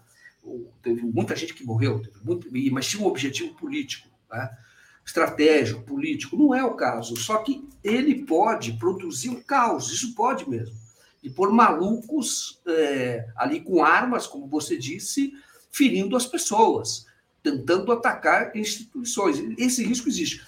Eu entendo que a sociedade está se defendendo e essa é uma forma de, muito interessante de se defender. Por isso que eu falo que em algum momento você pode estar, vamos dizer, na mesma trincheira que a Fiesp, por exemplo, nesse caso sim, mas aproveitando uma outra brecha, com outro objetivo, mas é um, um objetivo episódico. Citei a, a, citei a Segunda Guerra Mundial. Quando você teve União Soviética, teve Estados Unidos. Isso pode ocorrer. Em alguns momentos isso ocorre. Então, é o momento que está ocorrendo agora porque nós temos um, uma ameaça é, muito forte a nossa aquilo que a gente conhece como nação, como país, embora seja uma nação absolutamente incompleta, e é, mas é uma nação, é unidade territorial. Nós temos aqui interesses comuns. É verdade que dentro nós temos sempre, você ouvindo o André, por exemplo, isso está muito claro. Nós temos, claro, aqui no Brasil, parcela da sociedade absolutamente excluída, mas essa é uma luta que nós vamos travar aqui dentro. E em momentos episódicos, para travar essa luta, é preciso estar ao lado, às vezes, de forças com as quais nós não estaríamos, para poder produzir esse resultado e garantir que a democracia e a luta pelo poder efetivo do povo, ela continue. Mas isso são objetivos estratégicos. Eu cito, por exemplo, guerra civil na Espanha. Guerra civil na Espanha, quando houve, tinha um objetivo muito claro os republicanos tinham ganhado lá. Eles tinham vencido e, e estavam governando. Aí você teve uma reação fascista financiada pela Itália, que era fascista, pela Alemanha nazista, e com os ouvidos, vamos dizer assim, o, a Inglaterra fingiu que não estava vendo o que estava acontecendo, mas tinha um objetivo muito claro. Hoje, quando você olha, você fala, mas o que, que exatamente o objetivo político, tá? Hoje você olha e diz assim, e aí houve a sanção do Franco, ficou lá muito tempo. E você olha hoje no Brasil, você fala, mas exatamente qual é o fundamento? Qual é o fundamento do Bolsonaro? É o Bolsonaro pelo Bolsonaro? Qual é. Qual, você tem que imaginar o seguinte: qual é a força que o Bolsonaro tem? De, de, hoje, pela eleição, você mostra os evangélicos, mas não a, não a totalidade. Você tem um número expressivo de pessoas apoiando o Lula. E evangélico é um setor da sociedade. Aí você, assim, em 64, a Fiesp financiou. Tem relatos de que o presidente da Fiesp entregou, na época, dinheiro para um general aqui em São Paulo. O, o, né, o filho do João Goulart conta essa história. E é, foi financiado, ele levou dinheiro. Aliás, tem um coronel que conta que foi o cara que transportou na ocasião. Escutou na Comissão da Verdade. Aliás, o prédio onde foi feita essa entrega não fica longe da minha casa. Eu já passei por lá, logo depois que saiu a notícia, eles botaram abaixo o prédio, ficaram com medo de tombamento mas botaram abaixo mesmo. Era uma um sobrado onde foi feita lá a entrega de dinheiro. Então, o que eu quero dizer para você é o seguinte: havia um objetivo da, naquela época da elite, da burguesia, de derrubar o, um governo constitucional, que era o governo João Goulart. Em 2016, também nós sabemos que houve a, a, a, a participação da, da, da Fiesp e outras entidades empresariais para derrubar a Dilma. Mas tinha um objetivo, era para implantar o Ponte para o Futuro. Tinha uma questão muito clara, era um projeto de direita traindo a vontade do eleitor. O eleitor havia votado na Dilma, vamos derrubar a Dilma e inventar aquela, toda aquela conversa fiada da corrupção. E é, tinha esse objetivo estratégico. Agora, hoje que eu não enxergo nada no Bolsonaro, exceto o desejo de fazer confusão e a união que ele tem com setores ignorantes e não só ignorantes, muito violentos, que não interessa ao país que estejam à frente de instituições. Então, não há condições políticas para isso, tá? para que haja. Agora, para ter confusão, sim. Poderia ter confusão. Por isso é que hoje você tem, olha, quando eu falo do, do que está em jogo, o Estadão só falta declarar voto no Lula, porque é impressionante. Eles estão todos os dias eles estão fazendo editoriais desmontando o bolsonarismo e, e dando argumentos para a própria direita, dizendo: olha, o bolsonarismo não interessa. Então, se não é o bolsonarismo, é claro que eles querem a Tebet, mas se a Tebet não decolar, e que não vai decolar, então você, você, você percebe que isso é naquele momento é, em que a elite ela percebeu, ela falou: é muito pior, é muito pior que o Bolsonaro continue. O serviço que eles queriam já foi feito de alguma forma.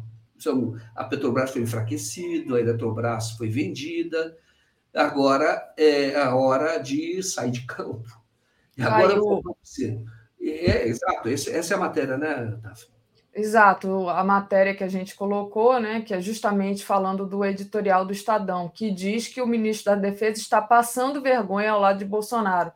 É sobre aquela questão do urgentíssimo, né, que ele pediu a urgência urgentíssima para ter acesso ao código-fonte das urnas eletrônicas, coisa que já estava disponível desde outubro de, 20, de outubro de 2021. Né? Inclusive, outras entidades já tinham, é, enfim, testado, pesquisado, ido lá, ter acessado justamente o tal do código-fonte, e ele me manda esse urgentíssimo. É, é, isso, né? Então está aí a posição do Estadão é, criticando o ministro da Defesa do Bolsonaro. É verdade, você veja aqui, e ele está dizendo que urgente, a única coisa urgente para esse ministro é, é, é, ter algum argumento, buscar algum argumento para causar confusão. E ele está fazendo isso a serviço, a mando do, do Bolsonaro. Mas eu digo para você, isso não é o suficiente para dar um golpe de Estado. Porque o que eu, eu falo para você, todo golpe que houve teve. Por isso que o golpe militar foi um golpe civil-militar. Isso foi patrocinado pela burguesia brasileira, pela elite, é óbvio.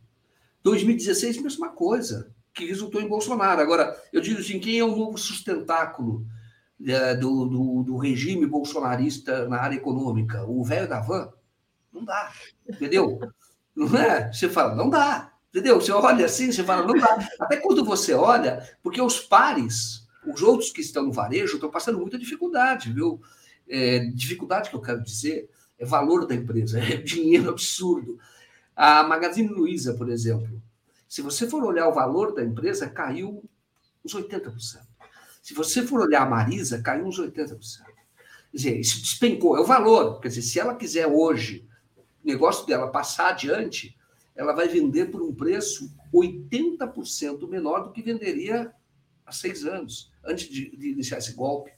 Então, o que eu quero dizer para você é o seguinte: o velho da van cresceu. Tá? Eu abriu mais lojas, etc., mas não coloca ação em bolsa porque o povo não tem coragem.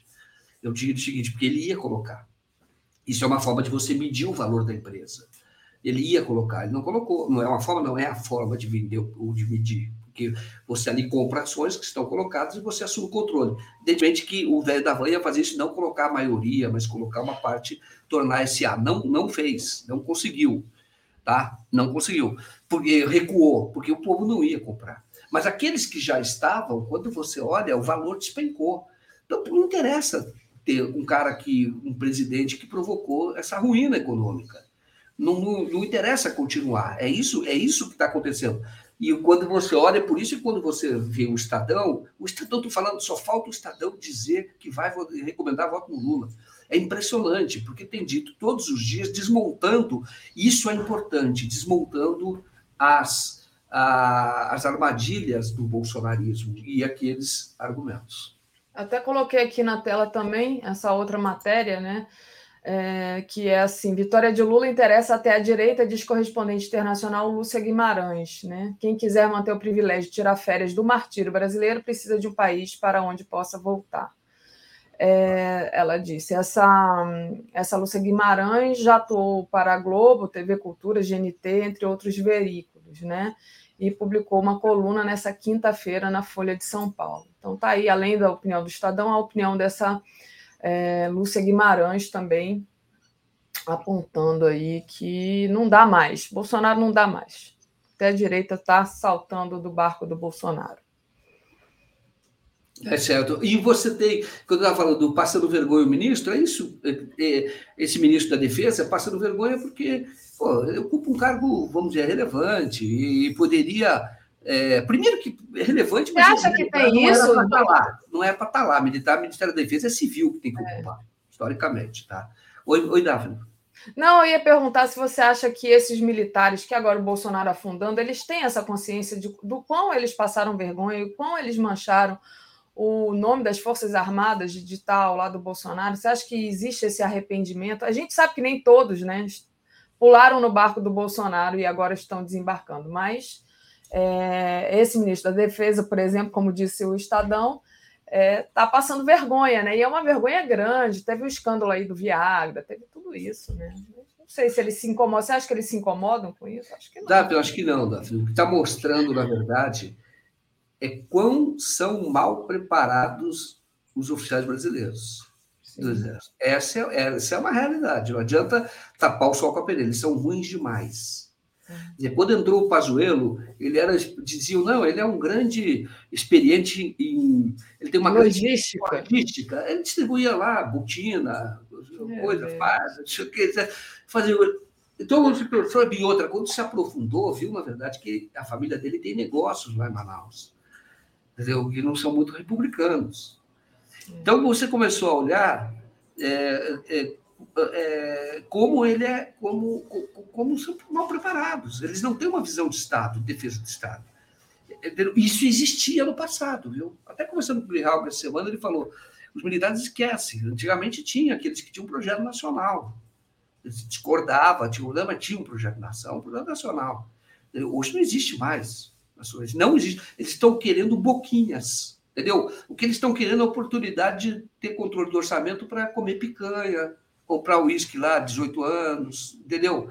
É, eles querem mordomia, entendeu? O tempo inteiro ali, querem, querem, eles querem mordomia, é isso que eles, eles fazem. Eles são hoje, e é um problema, porque como eu sempre digo aqui, o Estado precisa de força. Mas essa força que existe hoje, ela não tem função. Se você olhar, exceto se aliar ao Bolsonaro para assaltar os cofres públicos, no sentido de controlar o orçamento. Então, é, eles estão sendo expostos, isso é importante, porque pode haver até uma mudança da finalidade das Forças Armadas e, sobretudo, da forma como eles são preparados. Quer dizer, é, eles precisam entender que o país é, é deles e que não é deles, o país é deles e como é meu, como é seu, como é de qualquer um que nos ouve, como é do André, como todos nós. Tá? Então, isso, isso tem que. É, isso, esse é um lado até positivo, porque senão ficaria sempre aquele fantasma, os caras da Força Armada, intervenção militar, que eles vêm aí vão consertar tudo, vai ser muito bom, etc. Isso não existe mais. Muito bom. A Miriam Marx, nossa querida Miriam lá dos Estados Unidos, que fala lá dos Estados Unidos, ela diz: militar arrependido? Piada, estou com você, Joaquim. Preparação péssima, não renova, horrível. É exato, né? É essa coisa, questão da preparação, o, o nível, né? Não é lá essas coisas. A Núbia Lira diz assim: por favor, divulguem o desaparecimento da filha de 12 anos da Marcele dos vídeos. Fala mesmo, Marcele. Colocaram ela à força em um carro preto ontem à noite. Então está aqui dado o recado. Fábio Silva. Bom dia. É, eu não, eu não, eu vou até procurar essa, essa questão aqui. Não, não sei que canal é esse, não, não, sei, mas eu vou procurar e depois eu falo mais tarde aqui com quando estiver com a Tereza. Fábio Silva, bom dia, Daphne Joaquim. O documentário 580, 580 dias tem previsão de lançamento? Será antes das eleições? Já passo para você, Joaquim, só agradecer ao Fábio Campos. Bolsonaro tem por meta na vida uma grande deflagração e só e o Nolês diz assim: votei com orgulho quando Lula venceu sua primeira batalha. Fui parte dessa vitória, morando em Recife, vendo perto a realidade. Lula 13, presidente sempre. Então, Joaquim, documentário 580 dias, como é que está? Então, nós temos uma previsão para concluir, finalizar até o dia 15, e ali o Léo, então, decide quando é o melhor, a melhor data para colocar. Dia 15. É, tornar público, né? fazer o lançamento, vamos chamar assim. Uhum. Posso dizer a vocês que está bem interessante, está tá, tá legal. Eu gostei de fazer histórias e que eu não tinha visto em lugar nenhum, boas entrevistas. Então, é, nós teremos. Eu, eu, tenho certeza de que vocês vão gostar. Eu estou gostando muito, gostei muito das entrevistas. E pena que são muitas entrevistas, não tenho tempo, mas muitas delas eu, depois do lançamento, vou publicar na íntegra, entendeu? Fazer aquilo, fazer uma cabeça e publico na íntegra, porque merece. As pessoas se abriram muito sobre os 580 dias do Lula na, na prisão. Muito bom, Joaquim. Estou ansiosa aí pelo seu documentário. Só para finalizar, te dar o recado aqui do João Pedro, querido nosso desenhista autista, ele diz: Bom dia, eu amo muito te ouvir, amigo Joaquim. Você é o cara, amo seus documentários uhum. e estou ansioso para o documentário sobre a injustiça que o Lula sofreu. Não só o João Pedro, todos nós. Obrigada, Joaquim, pela. Só uma palavrinha final que eu estava falando sobre o Molon, eu falei ontem, ah, e tá. a rede social é, repercutiu muito. Só uma palavrinha. A, a, a, visão, claro que depois você vai deve aprofundar isso com a Tereza, mas eu, a minha visão é a seguinte: hoje é inaceitável você não cumprir acordo em política. Uma das saídas possíveis é o Lula ter dois palanques lá no Rio de Janeiro. O Freixo é um palanque e você tem um palanque oficial com candidato a senador, poderia ser o Rodrigo Neves, se conseguir fazer essa costura, por causa do Ciro Gomes, seria um outro palanque. Mas é inaceitável não cumprir acordo. Isso, é, isso é, é inaceitável, isso é um mau começo. E aí, quando eu vejo a reação do PSB, no sentido, ah, nós não vamos dar dinheiro para o Molon. Isso é risível, isso é uma infantilidade na política. É mais ou menos como, quando eu olhei, falei, mais ou menos com aquele pai que você tem o filho muito pirrento, que quer fazer o que quer, o cara que é, sai com o carro, mesmo sem ter habilitação, e aí ele é preso lá, um dia pego numa blitz, vai lá na polícia e o pai, muito rico, chega e fala: oh, fica tranquilo que eu não vou dar mais mesada para ele, de jeito nenhum. Fica tranquilo, ele não vai para Disney no final do ano. Mas deixa a chave do carro para o cara entendeu? E ele, o cara vai continuar andando de carro. Evidentemente que isso não é uma medida política suficiente para garantir que o acordo feito nacionalmente entre o PSB e, e, o PT, visando governabilidade, porque é governabilidade. O PSB foi o aliado preferencial do PT. Se construiu uma, uma rede no mundo inteiro. Se, no mundo inteiro, não, perdão, no Brasil inteiro, são coalizões, palanques. O PT, por exemplo, poderia ter o governo de, de, Pernambuco se fizesse ou entregasse a Marília Reis, que tinha todas as condições, liderança da pesquisa, para se eleger e dissesse: não, não vou fazer acordo com o PSB, aqui não vale, a Marília Reis acabou. Ou fizesse aquele jogo duplo, dizendo: Marília, vai deixando a sua candidatura aí, porque a gente viabiliza essa aliança na marra, lá na frente, que é o que o Molon está fazendo. Mas só queria dar esse recado. Em política, isto é inaceitável. Você tem que cumprir acordo, tem que cumprir palavra. Muitos dos líderes você conhece muitos delas, ela vai falar daqui a pouco. Desses líderes que tornaram importantes no Congresso, tornaram importantes porque cumpriam acordos, sabiam que a palavra dada era realizado. Entendeu? Ali, isso é fundamental na política. Fora disso, é bandidagem. Fora disso, vale qualquer tipo de, de, de, de, de ação por baixo dos panos, qualquer tipo de golpe. E se um dia, até eu não tenho tempo agora, mas crise do mensalão teve a ver com isso, outras crises também. E num período de estabilidade política, é porque você tinha lideranças que cumpriam acordos. Isso é o mais importante, é isso que, desculpe as pessoas sem nenhuma ofensa, mas que a galera lá do Leblon, que está insuflando o Molon, deve saber. Não, não, não vai bem, tá? Não vai bem. Se começa assim, vai ter problema depois no, no Congresso Nacional, e você está dando, criando, ajudando a criar um tipo de político que o Brasil prescinde. O Brasil não deve ter esse tipo de político. Deve ter aqueles que cumpram acordo. Aí você faz acordo com a direita, você faz acordo com a esquerda, mas cumpre. Assim, assim você tem estabilidade, assim você avança a partir da política, que é central em tudo nas nossas vidas, tá bom? Era isso. Acho importantíssimo esse seu comentário.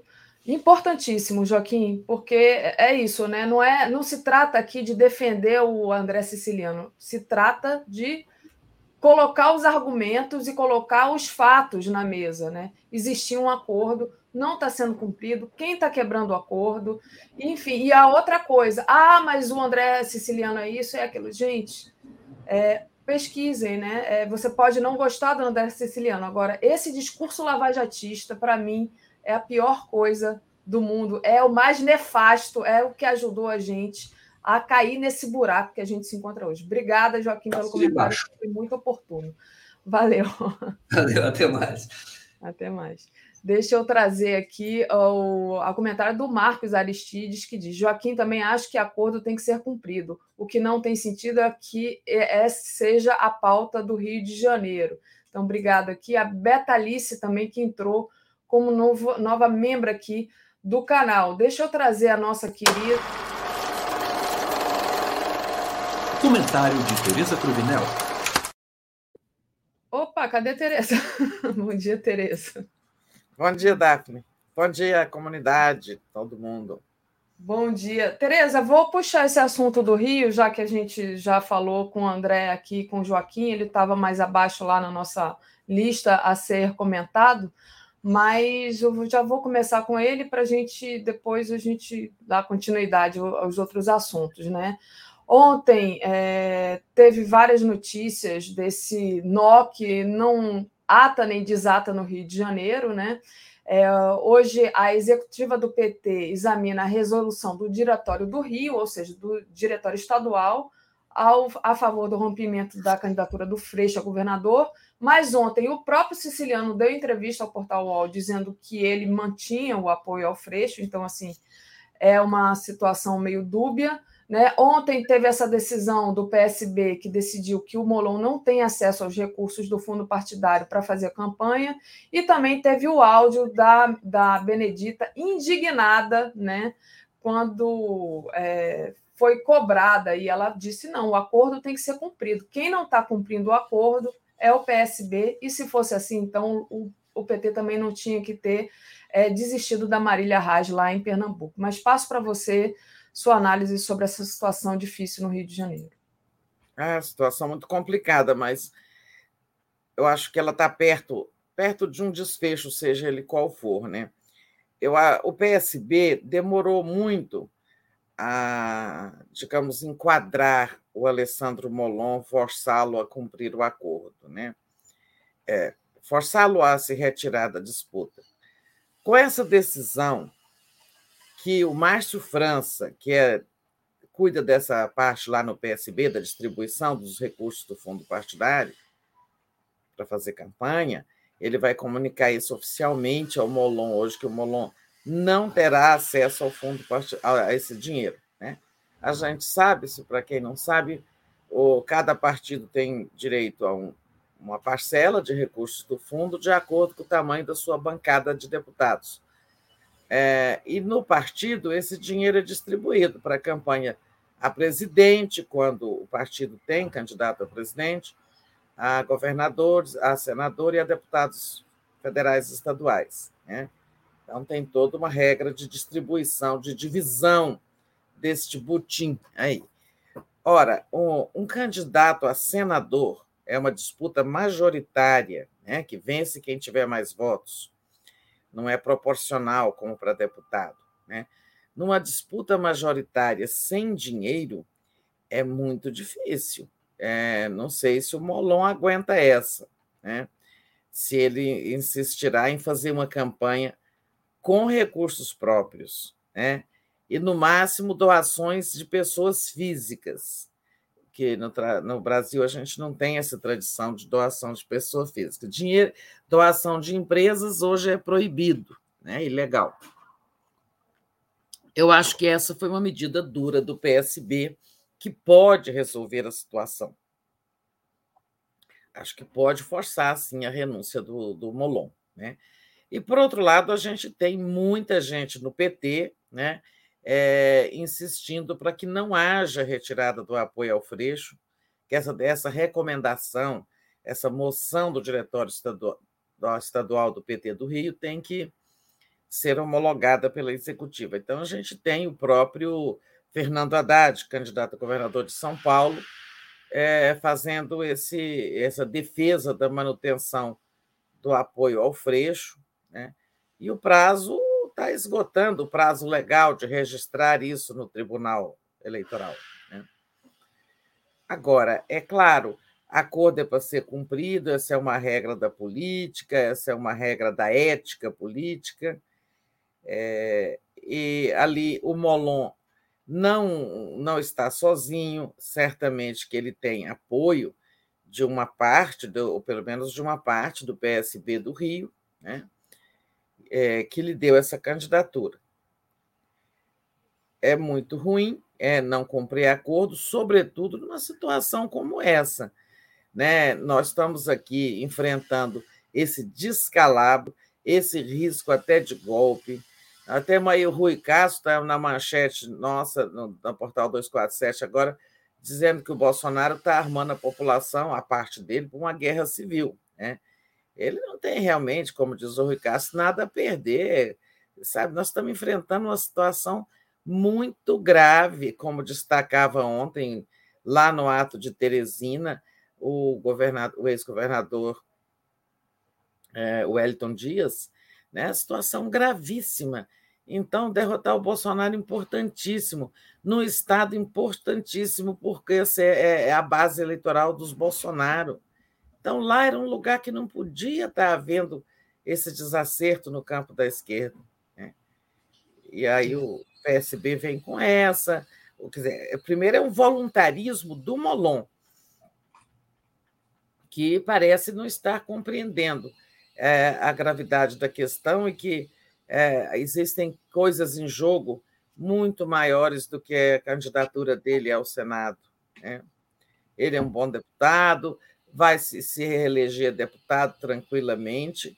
Agora é preciso estabelecer aí um respeito a esse acordo.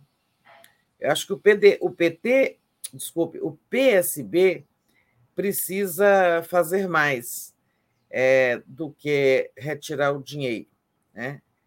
mas mais seria apenas uma medida trágica, só se for a expulsão do Molon.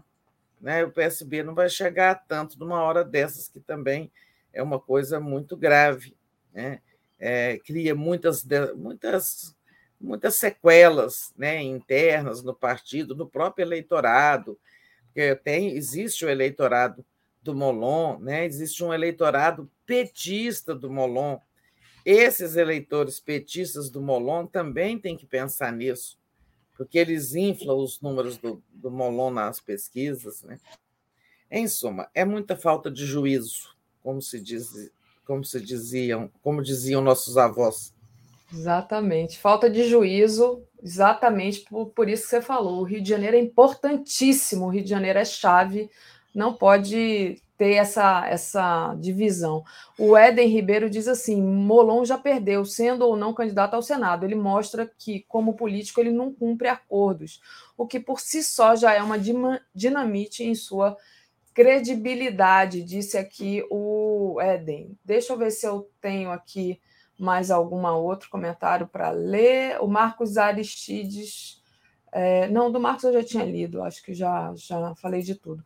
Tereza, se você é, não quiser comentar mais sobre esse assunto, eu queria trazer um, uma outra coisa que surgiu aqui até nos comentários. Mas diga. Ô, Daphne, pois é, eu vi você ali antes com o Joaquim, lendo aquela mensagem. É sobre é, isso da Marcele, né?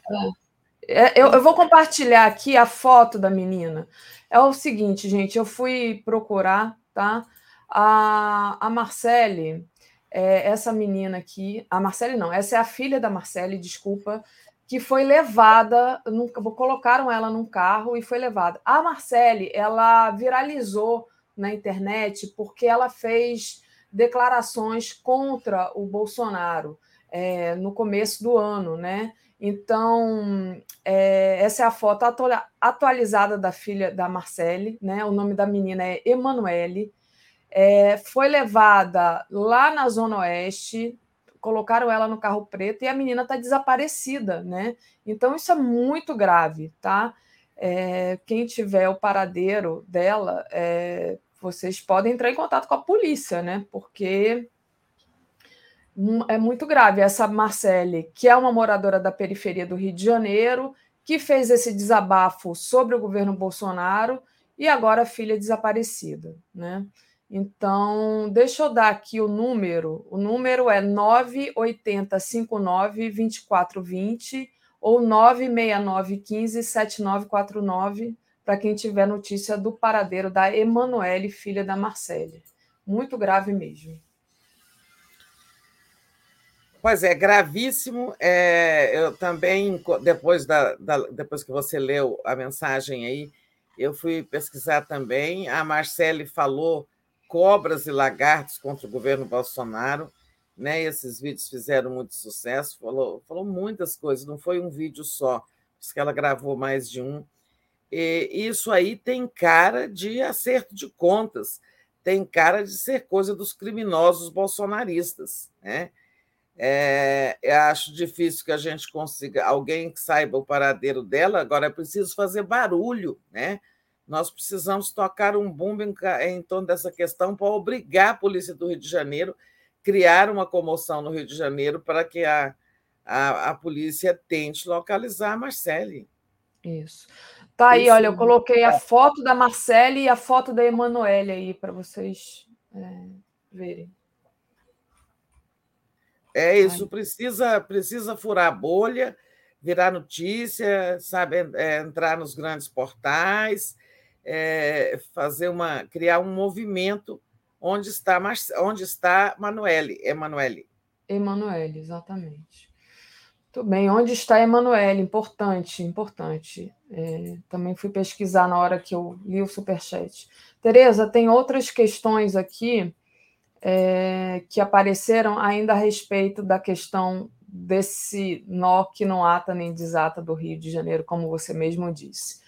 É, a Rita de Cássia Conceição diz: Molon está a serviço da milícia para reeleger Romário. É, eu não sei se dá para cravar, é, né? Não é, não é isso. isso é. é. é, mas o Marcos Aristides diz assim: Bom dia, Tereza pode colocar tudo na conta da vaidade do Molon e não considerar que o homem tem 11%, ou seja, oito pontos a mais do que o siciliano. É, sobre isso, passo para você comentar, Tereza, essa questão que o Molon aparece à frente. Olha, é, primeira coisa, o acordo é acordo. Faz-se o acordo é, sem levar em conta quem está bem na pesquisa ou não. Né? Isso foi feito lá atrás, é, que a vaga de senador era do PT. E eu vou dar um exemplo é, oposto ao que você está dizendo. Né? Ah, o, o, o Molon tem 11, o André Siciliano tem 8 pontos nas pesquisas, de preferência. Se fosse assim, ninguém cumpria acordo. Por exemplo, Lula, né, lá em Pernambuco, né, o PT de Pernambuco está honrando o acordo com o PSB de apoiar o seu candidato é, lá, que é o. É, esqueci o nome, como é o nome do candidato do. Danilo. Danilo, Danilo Cabral. Né? Danilo Cabral. Danilo Cabral. A Marília Reis não aceitou o acordo, saiu do PT e foi ser candidata pelo Solidariedade. Mas o Lula, pessoalmente, e o PT de Pernambuco, ah, deve ter algumas dissidências lá, mas né, os dirigentes, senador Humberto Costa, é, o PT está honrando o acordo, apesar de a Marília Reis é, ter mais é, ter tido, tinha na época já mais é, números melhores para o governo e até está liderando as pesquisas, mas acordo é acordo. Você faz para ganhar ou para perder. Né? Então, acho que isso também não justifica, sabe? Ah, porque o Molon tá, tem mais pontos, é, então vamos rasgar, né? É, rasgar o acordo. Acho que não é por aí. É, eu acho que sim, não é só na, na conta da vaidade do, do Molon. O Molon e tem o grupo que lhe dá apoio no PSB do Rio de Janeiro onde ele é uma espécie de liderança maior. Né? É. Ô, ô, Tereza, tem aqui o superchat da Jarte é, Dunan, acho que é assim que se pronuncia, já que é Jarte. Por que Molon desistiria se, ela, se ele está em primeiro nas pesquisas? Ele não fez acordo com ninguém. Olha, Tereza, acho que a gente pode responder porque política não se faz sozinho, né? Política se faz com é, apoios, né? Exato, ele é, pertence a um partido, né? É, existe a regra da fidelidade partidária, existe a ética da lealdade partidária. O partido dele fez o acordo, né? Por isso que eu digo que, em última instância, o PSB poderia até pensar em expulsar Molon por, por infidelidade partidária. Né? Não estou pregando isso, não, tá, gente? Estou dizendo que, teoricamente, cabe até isso. Isso. A Eliana Rocha, é, querida lá do Rio, pergunta: Molon não estaria seguindo a cartilha da Fundação Lema? Surgiu essa história aí da Fundação Lema do Molon, mas é, não se pode dizer que é exatamente isso, ao meu ver, né, Tereza? É, eu não sei quais são, qual é a cartilha da Fundação Lema, não sei o que, que ela prega. Não vou comentar isso. Tereza, é, vamos voltar aqui. Como a gente sabe que política se faz com alianças e apoios, não se faz política sozinho, queria que você comentasse agora o Lula, né? Vamos, vamos para o nacional agora, né? O Lula ampliando as alianças já conta com nove partidos na coligação. Fechou com o PROS e hoje deve fechar com Avante, né? com a questão da desistência do André Janones. Então, o Lula, esse grande, é, com grandes acordos aí, grandes apoios, quer dizer, nem grandes apoios, mas digamos assim, com amplo apoio. Tereza? É, capacidade de articulação do Lula é respeitável, né? Ele tem hoje uma coligação de sete partidos, e fechando com o PROS e com o Avante, serão nove partidos numa aliança. A maior aliança é, partidária que já foi firmada foi costurada por ele próprio, Lula, em 2014, para apoiar a reeleição da Dilma. Foram dez partidos, né? mas ele está com nove. Mas é isso é assim, é admirável, é extraordinário. Você vê aí o PDT do Ciro que não tem coligação com ninguém, tanto que está se esgotando o prazo para o Ciro ter um, indicar um vice, né? O prazo termina amanhã, dia 5 acaba o prazo para convenções partidárias. É, e, e, não tem é, um, um candidato a vice de outro partido, porque não tem aliança. É difícil. E o Lula tem nove. Né? Ficará com nove. O, Pablo, o Pablo Marçal era candidato a presidente pelo PROS, né? o PROS, que é um, um, partido que já apoiou o Lula, mas depois se distanciou, já apoiou o governo do Lula lá no, no passado, depois se distanciou e agora retira a candidatura do Pablo Marçal, que pontuava 1% nas pesquisas, mas nessa hora nada se joga fora. Né? E hoje tem um encontro com André Janones, com o presidente do Avante, lá em São Paulo, onde deve ser selada a renúncia, a desistência do André Janones, que pontua dois, três nas pesquisas, é, também em favor do Lula. E só aí, se a gente considerar que o Janone tem dois e o Pablo Marçal tem um ponto percentual nas pesquisas, é, já são três, né? É, são votos que vêm ajudar no esforço para vencer a eleição no primeiro turno. E não é só isso, é, isso também reforça essa percepção de que todas as águas correm para o Lula, essa percepção de que o Lula vai se tornando o candidato de salvação nacional. Está é, tá faltando pouco né, para ter assim é, a eleição ficar só entre ele e o Bolsonaro. Né? Vai ficando aí, o Ciro vai até o fim, eu acho que ele não desiste, mas o quadro vai se estreitando. É, então, onde é importante essa, a, a oficialização da desistência do André Janones, que vai apresentar alguns pedidos né, de inclusão de algumas bandeiras dele na, no programa do governo do Lula.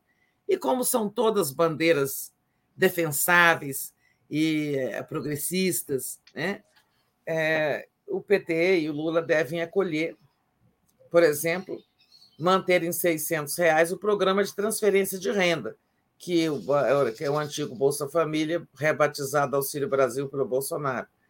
Isso não é difícil de Lula aceitar, ele, ele, ele nunca fi, firmou compromisso com valor de 600, porque o Lula ele quer ampliar a cobertura, né? E às vezes para você ampliar a cobertura, não há dinheiro, seria melhor dar menos para mais gente. Mas eu acho que eles vão acolher compromisso com o SUS, compromisso com é, a questão da saúde mental. Eu falo que o Brasil é um país de muita doença mental, sabe? Muito do que a gente vê aí é doença mental. O próprio bolsonarismo é um, tem um, um, um elemento patológico embora a gente não deva, como diz a Daphne, patologizar o Bolsonaro, porque ele tem responsabilidades, ele é um político, ele está aí há muitos anos, é, ele sabe muito bem o que ele faz. Mas, assim, né, é, entre esses bolsonaristas, tem algumas coisas que a gente fala, não pode ser normal uma pessoa dessa, né? Enfim, mas eu estou falando é de outro assunto, é da é, dos compromissos que o Lula vai firmar com o André Jonones, numa data importante, porque tudo isso que tiver que acontecer, sabe, gente, de desistências e tais, é até amanhã. Né? Amanhã acaba o prazo de convenção e começa o prazo de registro de candidatura no TSE e nos TRS. É. Sobre isso, Tereza, temos aqui o, o superchat da Jarté, de não também, que diz é, basta ele procurar outro partido, né?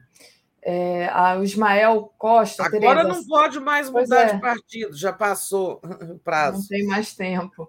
O Ismael diz: Tereza, acerto de contas é entre bandidos. É, e a. Não sei, acho que você, quando você estava falando do, do Molon e do Freixo, não sei. Rosane Alverga de Sá. Daphne Tereza, minhas queridas, Uh, temos que perceber que o lado temos que perceber que o lado positivo desse imbróglio é o destaque que está sendo dado ao André Siciliano. Veja que ele já foi até entrevistado pelo UOL. Né? É, de fato, né? Está mais aí em evidência. Tereza, diga. Oh, gente, eu não sei sobre o que, que eu falei sobre acerto de contas, eu não sei o que foi eh, que eu mencionei. Realmente, é, é uma expressão aplicada a brigas de bandidos. Eu não sei do que, que eu estava falando quando eu usei a expressão, me desculpem, mas vocês sabem. É... Sobre o que mesmo que eu falei sobre acerto de contas, não sei. É, enfim, realmente é uma expressão inadequada. Vocês sabem que eu sou uma pessoa que não tem problema com a autocrítica. Vamos em frente. Vamos em frente, Tereza. Tereza, queria que você falasse agora daquela visão maravilhosa de ontem que eu tive, que foi o Lula em Teresina, né? Ele ontem fez uma fala forte, foi tinha gente pra caramba, cada foto linda. Eu vou tentar procurar uma foto aqui para botar enquanto você fala, mas o Lula ontem fez falas fortes e atacou o Bolsonaro, né? Como é que você Olha, na folha de hoje, ali onde tem aquelas fotos que são rotativas, tem uma foto linda de Teresina, né? É, no portal. A, a, o evento de Teresina realmente foi maravilhoso, não só pela quantidade de gente, é, como pela pluralidade do evento. Teve Pai Nosso, né? As pessoas, alguém puxou um Pai Nosso, tá? É, nem todos precisam rezar, os que não têm religião mas mostrou que no, no, no palanque do Lula não tem intolerância. E, sobretudo, o Lula agradeceu à multidão pela retomada da bandeira do Brasil, porque logo que o ato começou, duas enormes bandeiras do Brasil foram. É... Não, você tem que clicar nas bolinhas até é. você achar ela, né? É a é. primeira, da primeira bolinha. É... Teve uma teve duas, abriram duas bandeiras enormes é, na, lá na, na plateia, né? Olha aí, ó. É, essa, essa foto que eu me referi, ela é linda, eu já vi ela em vários, vários locais diferentes. É, eu não sei nem se ela é do Stuckert, se ela é de alguém. Tem autor aí, não? Tem, peraí, deixa eu olhar aqui. Uh, é do Stuckert. É Olha do... só, a, do fotógrafo oficial do presidente Lula. É, é, é, uma foto linda, feita com drone, né? Tudo indica que ela foi feita com drone. O Stuckert usa muito drone para fotografar eventos de massa. Achei uma foto linda. E realmente essa retomada do verde e amarelo aí foi muito significativa. O Lula agradeceu e, e falou, né? Muitas é, fez lá a sua fala, como sempre, com ênfase na questão social e tudo mais. Mas agora é, tem São Paulo hoje, eu não sei a agenda do Lula. É, só sei, fiquei sabendo ontem aí por você que dia 29, mas isso está longe ainda. Tem Belém, mas tem muitos atos aí pela frente. A gente, eu não sei, não pesquisei hoje uma agenda do Lula. Mas foi isso. Teresina foi muito né, espetacular. O Elton Dias é um grande líder, né? O Elton Dias, que governou o Estado duas vezes, é uma grande liderança no Piauí. Daphne. Isso. Ah, Tereza, exatamente. Não estava aqui enquanto você falava, eu estava é, tentando trazer outras fotos, mas a gente passa. Deixa eu é, falar então, vamos falar então um pouco sobre é, essa questão, né? O Lula está aí, eles diziam que o Lula não, não podia sair na rua, que o Lula não tinha ninguém, está aí esse ato enorme, né? E o Bolsonaro. ah, é verdade, eles diziam que ele não podia ir na rua, sair na rua, que seria apedrejado. Ai, gente, é, ontem, não sei quem foi, é, como é que chama aquele cara de direita? Agora me foge o nome dele, um cara super. É, um, comentarista aí da direita que diz assim: ah, Lula foi para Teresina, só falta o povo.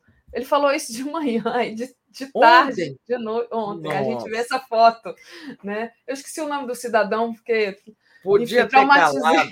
Decalquei, né? Porque não é. te calas. Mas, Gilberto Cruvinel, bom dia. O Brasil não é para iniciantes. Um, menino de 11 anos liga a polícia e diz que não há comida em casa. Falei sobre isso com o André, terrível, realmente. Eu fiquei é, muito... Eu vi essa história. É é, emocionada. Pecuarista promete 14 e 15 salário aos funcionários se o inominável ganhar. Isso aí, Tereza, você viu essa notícia do pecuarista que falou para os funcionários dele votarem no Bolsonaro que ele ia dar um 14º, 15 salário? Você viu Vi. isso? Absurdo. É um absurdo, né? Mais ou menos assim o que o velho Lavan fez na eleição passada também, que ele ficava ameaçando os funcionários, coagindo os funcionários a votar em quem ele queria, né, Tereza? Mas é isso. E aí, mas eu falava que o Lula, com esse sucesso todo, e do outro lado, né, o Bolsonaro está é, isolado, né? Mas cresceu um pouco. Ontem a gente trouxe aqui a pesquisa Quest, né? É, e ele teve um leve crescimento, né? Com a questão do. O auxílio ainda não foi pago, mas vai ser pago já já, né? Mas ele está ali cavando esse crescimento. E agosto, esse mês agora, vai ser um mês importante, né, Tereza? Quais são as expectativas em relação ao crescimento ou o crescimento do Lula? Como é que você vê o que, que pode acontecer esse mês de agosto? É. O Bolsonaro trabalha para a segundo turno e o Lula trabalha para ganhar no primeiro até para a gente reduzir as chances de golpe, de confusão e tal, né? É, essa leitura que eu estou fazendo da pesquisa, ela não é alarmista, nem é pessimista. Eu estou só chamando atenção, porque a gente não é a primeira pesquisa de agosto e a gente não sabe se ela indica uma tendência ou se ela tá, ela é um ponto fora da curva, ela é a fotografia de um momento especial não, não dá para dizer ainda. O fato é que eu me impressionei porque são muitas as situações. Olha, em pesquisa, quando acontece esse movimento aqui, ó, entre as curvas de dois candidatos, a gente fala assim: o jacaré está abrindo a boca. Significa um está caindo para a derrota e o outro caminhando para a vitória, né? Sobretudo na reta final das eleições. Quando as curvas fazem esse movimento de convergência, né, é, que eu não estou dando conta de fazer, quando, as curvas, é, é, quando as curvas convergem, é, a gente fala jacaré fechando a boca. Significa o que estava embaixo está subindo e o, o outro declina para eles se encontrarem e, quem sabe, inverterem, coisa que não vai acontecer. Né? Mas aí, então, onde que a gente vê isso? Olha, rejeição. Bolsonaro tinha 59, caiu para 55, Lula, Lula tinha 41, caiu para 44. A gente já viu isso em detalhe ontem, eu vou falar bem rapidamente. Né? É... Na pesquisa propriamente de preferência, Lula 44, Bolsonaro 32. Lula caiu um, Bolsonaro subiu um. Até aí nada, está dentro da margem de erro. Mas a diferença entre os dois nessa pesquisa cai de 14 para 12. Né? Um ganhou um, o outro perdeu um. Né? Na simulação de segundo turno, é, na pesquisa passada era 51 a 37. Não, 53 para o Lula, 34 para o Bolsonaro. Agora o Lula ganharia com 51, mas o Bolsonaro teria 37, ou seja, ele subiu, o Lula caiu um pouquinho. Tudo dentro da margem de erro, mas. Aliás, aqui está acima da margem de erro. A margem de erro é 2 e o Bolsonaro cresce 3. Né? O Bolsonaro também teve uma melhora na sua avaliação de governo. Por exemplo, as pessoas que acham que a economia piorou nos últimos 12 meses eram 64%, agora são 56%. E as que acham que melhorou eram 19, agora são 23. Eu não sei onde elas acham que a economia melhorou, né? Porque vai no mercado, você vê a inflação, vai pagar suas contas, você vê a extorsão, vai. É, se você for. Os juros ontem subiram a 13,75, né? Vai fazer um crediário, ou entre no cheque especial, ou não pague seu cartão de crédito para você ver o juro que vai cair na sua cabeça, né? É, mas tem gente achando que melhorou. Né? É, tem assim umas variações. O Lula continua crescendo no Nordeste, cresceu mais um ponto, mas, segundo essa pesquisa, há um empate técnico entre ele e o Bolsonaro no Sudeste. de 37%. Bolsonaro teria crescido 4% e o Lula caído 1%. Eu acho esse resultado estranho, porque o Lula tem uma vantagem sobre o Bolsonaro, não tão grande, né, no Sudeste, não tão grande quanto no Nordeste, por exemplo, mas ele estava bem à frente. Mas essa pesquisa está dizendo que tem empate. Isso é perigoso. 40% do eleitorado está no Sudeste, estão no Sudeste. Bom, eu estou chamando a atenção desses números, em geral, nós já falamos ontem, mas, sobretudo, vamos pensar no que está acontecendo entre as pessoas mais pobres, aquelas que vão ganhar o Auxílio Brasil de 600 reais a partir da semana que vem. Né? Assim, 82% já sabem que esse auxílio foi aumentado pelo Bolsonaro eleitoreiramente em 200 reais. Mas apenas 24% dizem que podem mudar de voto, por, que podem votar no Bolsonaro por causa disso. Mas 24% já é significativo. E o que, que aconteceu até agora? Vamos lá na pesquisa. Lula lidera nesse segmento de pessoas que ganham até dois salários mínimos, com 52% de preferência. Mas ele perdeu três. Na pesquisa anterior eram 55%. E o Bolsonaro agora tem 25% de preferência. Ele ganhou três. Ele só tinha 22%. Então, tem uma mexida aí entre os mais pobres, né? e é preciso, né? precisamos denunciar o eleitoralismo. Ontem o Lula falou disso, que o povo não vai se vender por dinheiro, o eleitor não se compra, etc. Tem que trabalhar muito essa questão, sobretudo a questão do auxílio entre os mais pobres. E vejam só, é, é, não é só os 600 reais, é, os 200 a mais. O Congresso aprovou uma proposta do governo, né, tem um mês no máximo, permitindo que as pessoas que recebem auxílio emergencial, eh, auxílio Brasil, possam fazer empréstimos consignados, tais como os aposentados do INSS, descontado no benefício. Né? E agora os bancos já entraram no circuito para oferecer esses empréstimos para essas pessoas que recebem Auxílio Brasil e com o valor de 600, as pessoas podem tirar, podem tomar de empréstimo até R$ 2.600, pagando juros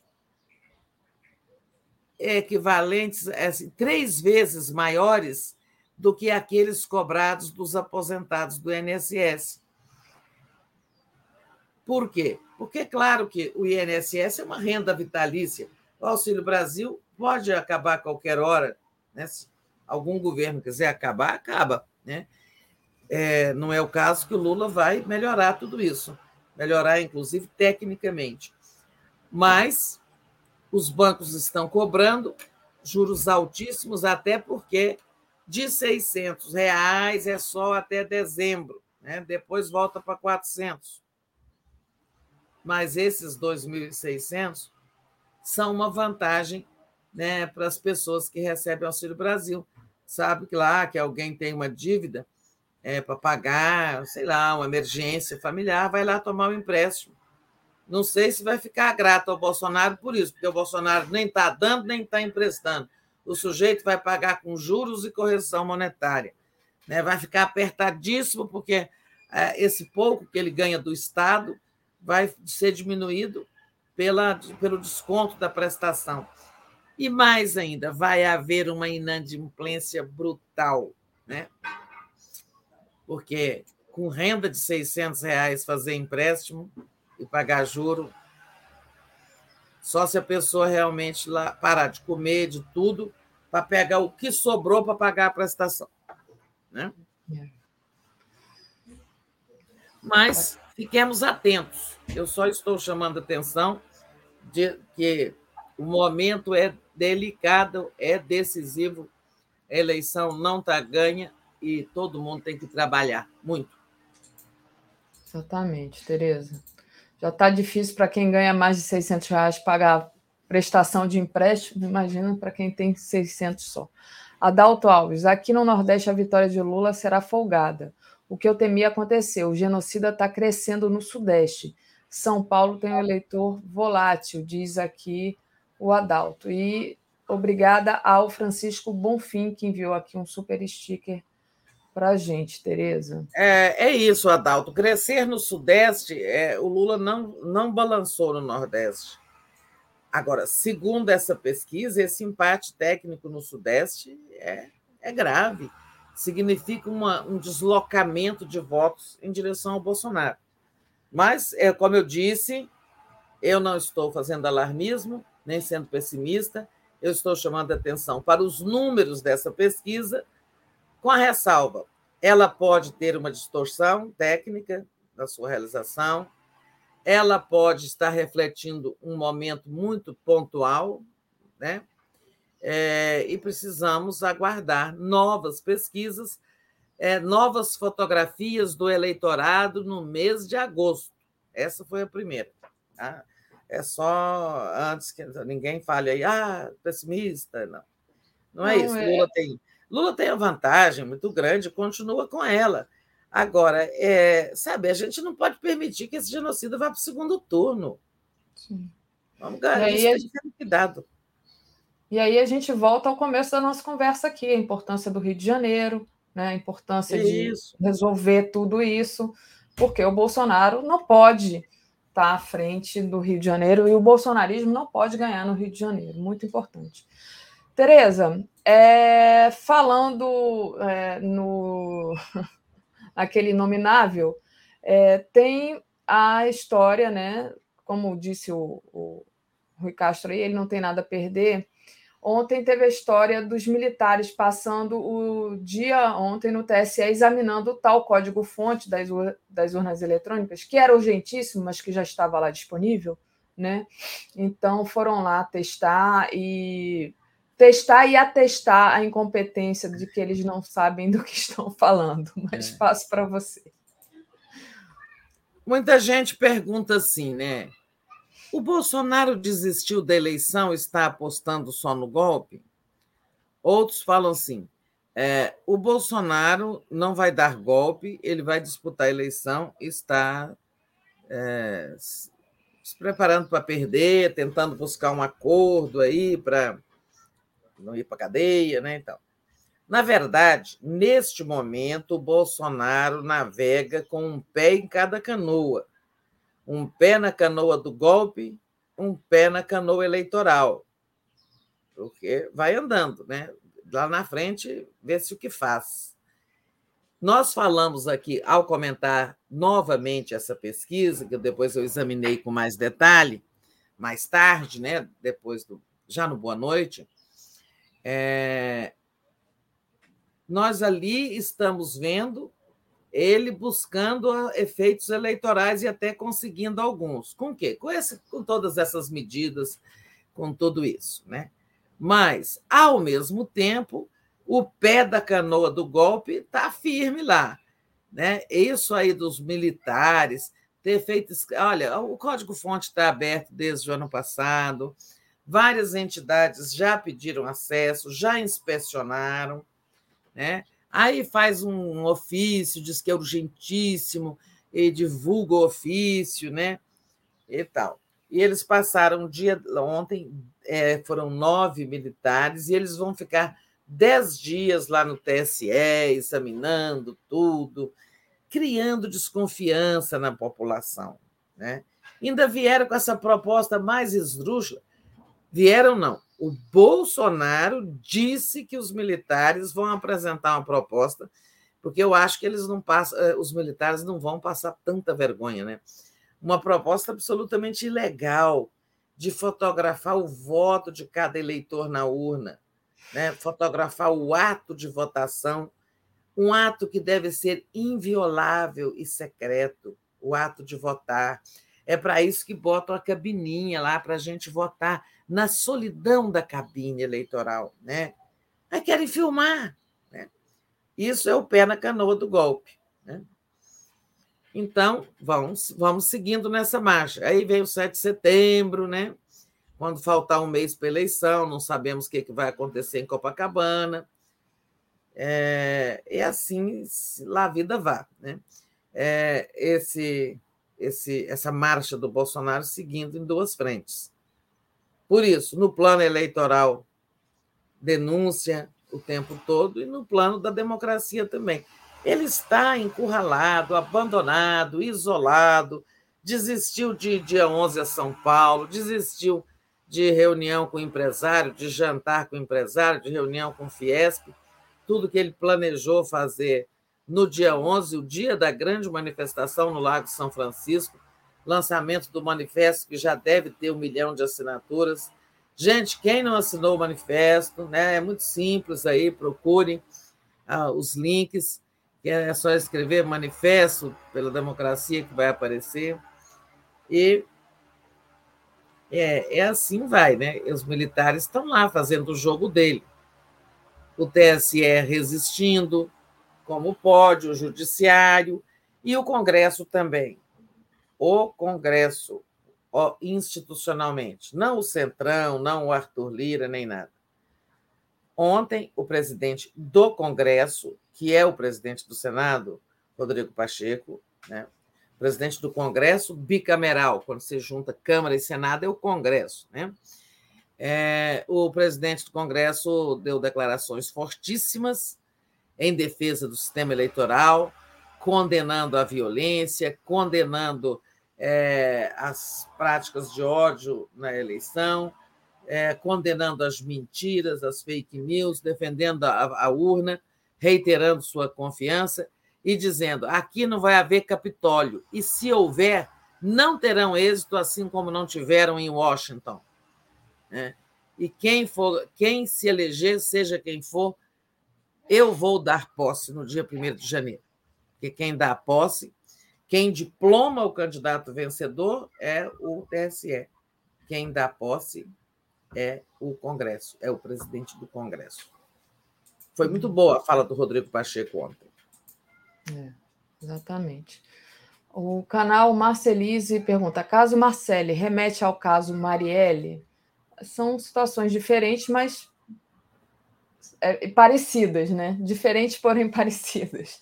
É, o pano de fundo é o mesmo. É. Né? Existe, existem forças é, tenebrosas no Rio de Janeiro que não aceitam adversários, que procuram eliminar o adversário, né? como fizeram com a Marielle, e, infelizmente, parece que é o caso da filha da Marcele.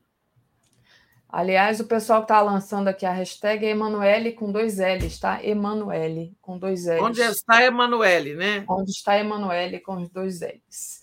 Deixa eu agradecer aqui a Keila Patrícia, que diz assim: vi há pouco que o candidato do PROS desistiu e apoiará Lula. Procede? Vi uma postagem da Vanessa Graziotin, PCdoB. É, procede. Já Exatamente comentamos isso, já aqui comentamos. hoje. Exato. É, Tereza, é, deixa eu trazer aqui. Pablo Marçal, candidato do PROS, desistiu ontem. Desistiu ontem, exatamente. E anunciou deixa... apoio ao Lula. Deixa eu trazer aqui o manifesto da Fiesp. Então, mais esse manifesto da Fiesp em defesa da democracia e justiça exalta o STF, TSE e nossas eleições respeitadas internacionalmente, né? O texto articulado pela Federação das Indústrias de São Paulo tem o apoio de mais de 100 entidades, desde a CUT até a FEBRABAN, e é uma fonte de reação ao golpismo bolsonarista, Tereza. Então, é, eu não vi os jornais físicos, né? É, aliás, eu não assino mais jornal físico, só assino eletronicamente. Esse manifesto das Fiesp não é o manifesto do Largo de São Francisco, que tem juristas, artistas e mais de 700 mil pessoas como subscritores. Né? Este, eu sei, venho, venho tentando esclarecer essa diferença, porque as pessoas achavam que era a mesma coisa. Não é, não. É, esse é o manifesto da Fiesp, que ao qual aderiram banqueiros, é aquele que o sócio do Unibanco, o sócio do, do outro banco, qual? Do, não, família Unibanco lá, é, Moreira Salles assinou, Moreira etc. Salles. É, então, esse é um manifesto muito mais empresarial, embora ele tenha pessoas físicas, e é, o negócio é aqui comigo. Ele tenha pessoas físicas também assinando, e mais de 100 entidades, mas ele é um manifesto da elite. Né? Daphne, me, me multa aí para gente, para você falar. Não, é, o barulho não estava incomodando, não, Tereza. Tá, pode falar. Aparece bem pouquinho. Eu só olhei para o alto porque meu gato passou aqui no forro e é um forro de madeira, parece que ele vai cair na minha cabeça. Eu morro de medo de um gato cair na minha cabeça ao vivo aqui. Mas, não, é porque tem uma furadeira, uma serra elétrica, sei lá mas o quê. Mas não está incomodando, não. Pode. No pode outro prédio aqui vizinho, mas está chegando aqui. É... Não, Patrícia, não tem problema chegar atrasado. O bom é que você chegue sempre. Acho que é porque a é. gente estava dizendo que já tinha comentado o caso do ah, Prost, é. né? Que ela perguntou e a gente disse, já comentamos. O importante é chegar, né? É... Então, assim, o manifesto da, da Fiesp deve estar publicado nos grandes nos, nos maiores jornais do país hoje. Né? Mas é, é muito importante. Né? É o manifesto das elites voltando as costas para o Bolsonaro. Exatamente, importantíssimo. Ó, o Beto Silva está aqui pedindo like. Quem não deu like até agora, gente, vamos lá. Vamos deixar o like aí, é muito importante. Tereza, é... a gente já está terminando aqui. Não sei se você tem alguma coisa específica para que você queira comentar. Se não, posso trazer aqui e dar uma rodada na nossa página aqui do portal é, e saber o que está na, na, nossa capa. Né? Na nossa capa, na verdade, está a matéria da, sobre o manifesto da Fiesp, que é o que você estava comentando agora, mas tem outras notícias aqui que apareceram. Diga. É, não, então vou colocar aqui a questão do, do, do, posicionamento né, do Haddad em relação a essa questão lá do Rio de Janeiro, né? O Haddad já defendendo a manutenção e o apoio ao Freixo. Vai meio na linha do que o siciliano falou ontem na entrevista que ele deu, né? Então, mantém ali a linha e aí é meio, né, uma digamos assim, tem o, o diretório estadual do PT pressionando, dizendo que vai retirar o apoio ao Freixo, mas figuras como o Haddad e o próprio siciliano dizendo que mantém o apoio. Uhum. Uma coisa que. É, pois é, o Haddad defende o próprio André Siciliano, ou seja, ninguém está querendo romper com o Freixo, né? Na uhum. verdade, se faz essa ameaça para ver se o PSB toma uma posição. Antes de você ler a programação, também tem uma notícia aqui de última hora de que o STJ, num julgamento sobre quem manda no PROS, uma disputa entre essa direção, que ontem declarou apoio ao Lula, e um outro grupo interno do partido, é, que disputa o comando, aquelas brigas de convenção e tal, o STJ voltou atrás de uma decisão e mudou o comando, de forma é, colocando em risco o apoio ao Lula. Ou seja, eu estou vendo uma manobra aí para evitar que o Lula tenha o apoio do PROS, né? Mas é, é, isso não acaba, no, acho que não acaba no STJ, acaba indo para o Supremo. Ou seja, eles estão tentando derrubar a tal direção, a direção atual pró-Lula, para colocar uma outra anti-Lula. É. é. Como diz o Gilberto há pouco, o Brasil não é para amadores. De jeito nenhum, não é mesmo. Vai lá, Daphne, com a nossa programação. Às 10 horas, agora a gente tem Helene e Mário Vitor. Bolsonaro avançou ou tá tudo igual? Às 11 horas, Giro das 11, com Alexandre Padilha. Economia está melhorando. Às 13 horas, Ruth venceremos do MST. Vamos disputar espaço com a bancada ruralista. Gente, ontem, eu acho, ou foi ontem, antes de ontem, eu vi uma entrevista com a Ruth, ela é maravilhosa, não percam. Às 14 horas, Eduardo Costa Pinto, Elite quer transformar Lula na terceira via. 15 horas, Panorama, Carta pela Democracia, Sociedade Reage. 16 horas, Estação Sabiá. É, Soraya Renvelli, Ravelli, desculpa, e Isaac Bernard falam dos seus espetáculos. 17 horas, Um Tom de Resistência, Giovanna Elbank e o papel da branquitude no combate ao racismo. Às 18 horas, Léo Quadrado. Às 18h30, Boa Noite 247. Às 22 horas, o dia em 20 minutos. E às 23 horas, a live do Conde, Tereza. Ah, peraí, tem aqui também um superchat da Luciana Zero, nossa amiga de Brasília. Bom dia, sei muito bem como é esse barulho de reforma. Estou há uma semana com a casa fechada no escuro e vivendo com um ensurdecedor. Então, força aí, Luciana, não desista. Um dia essa obra. Não há mal que sempre dure, mora cá. Exatamente, não há mal que sempre dure. Tereza, obrigada pelas Nem análises. o Bolsonaro, não há mal que nunca acabe. Exatamente. Bom caso... dia a todos e todas. Bom dia, Tereza. Obrigada, valeu. Tchauzinho.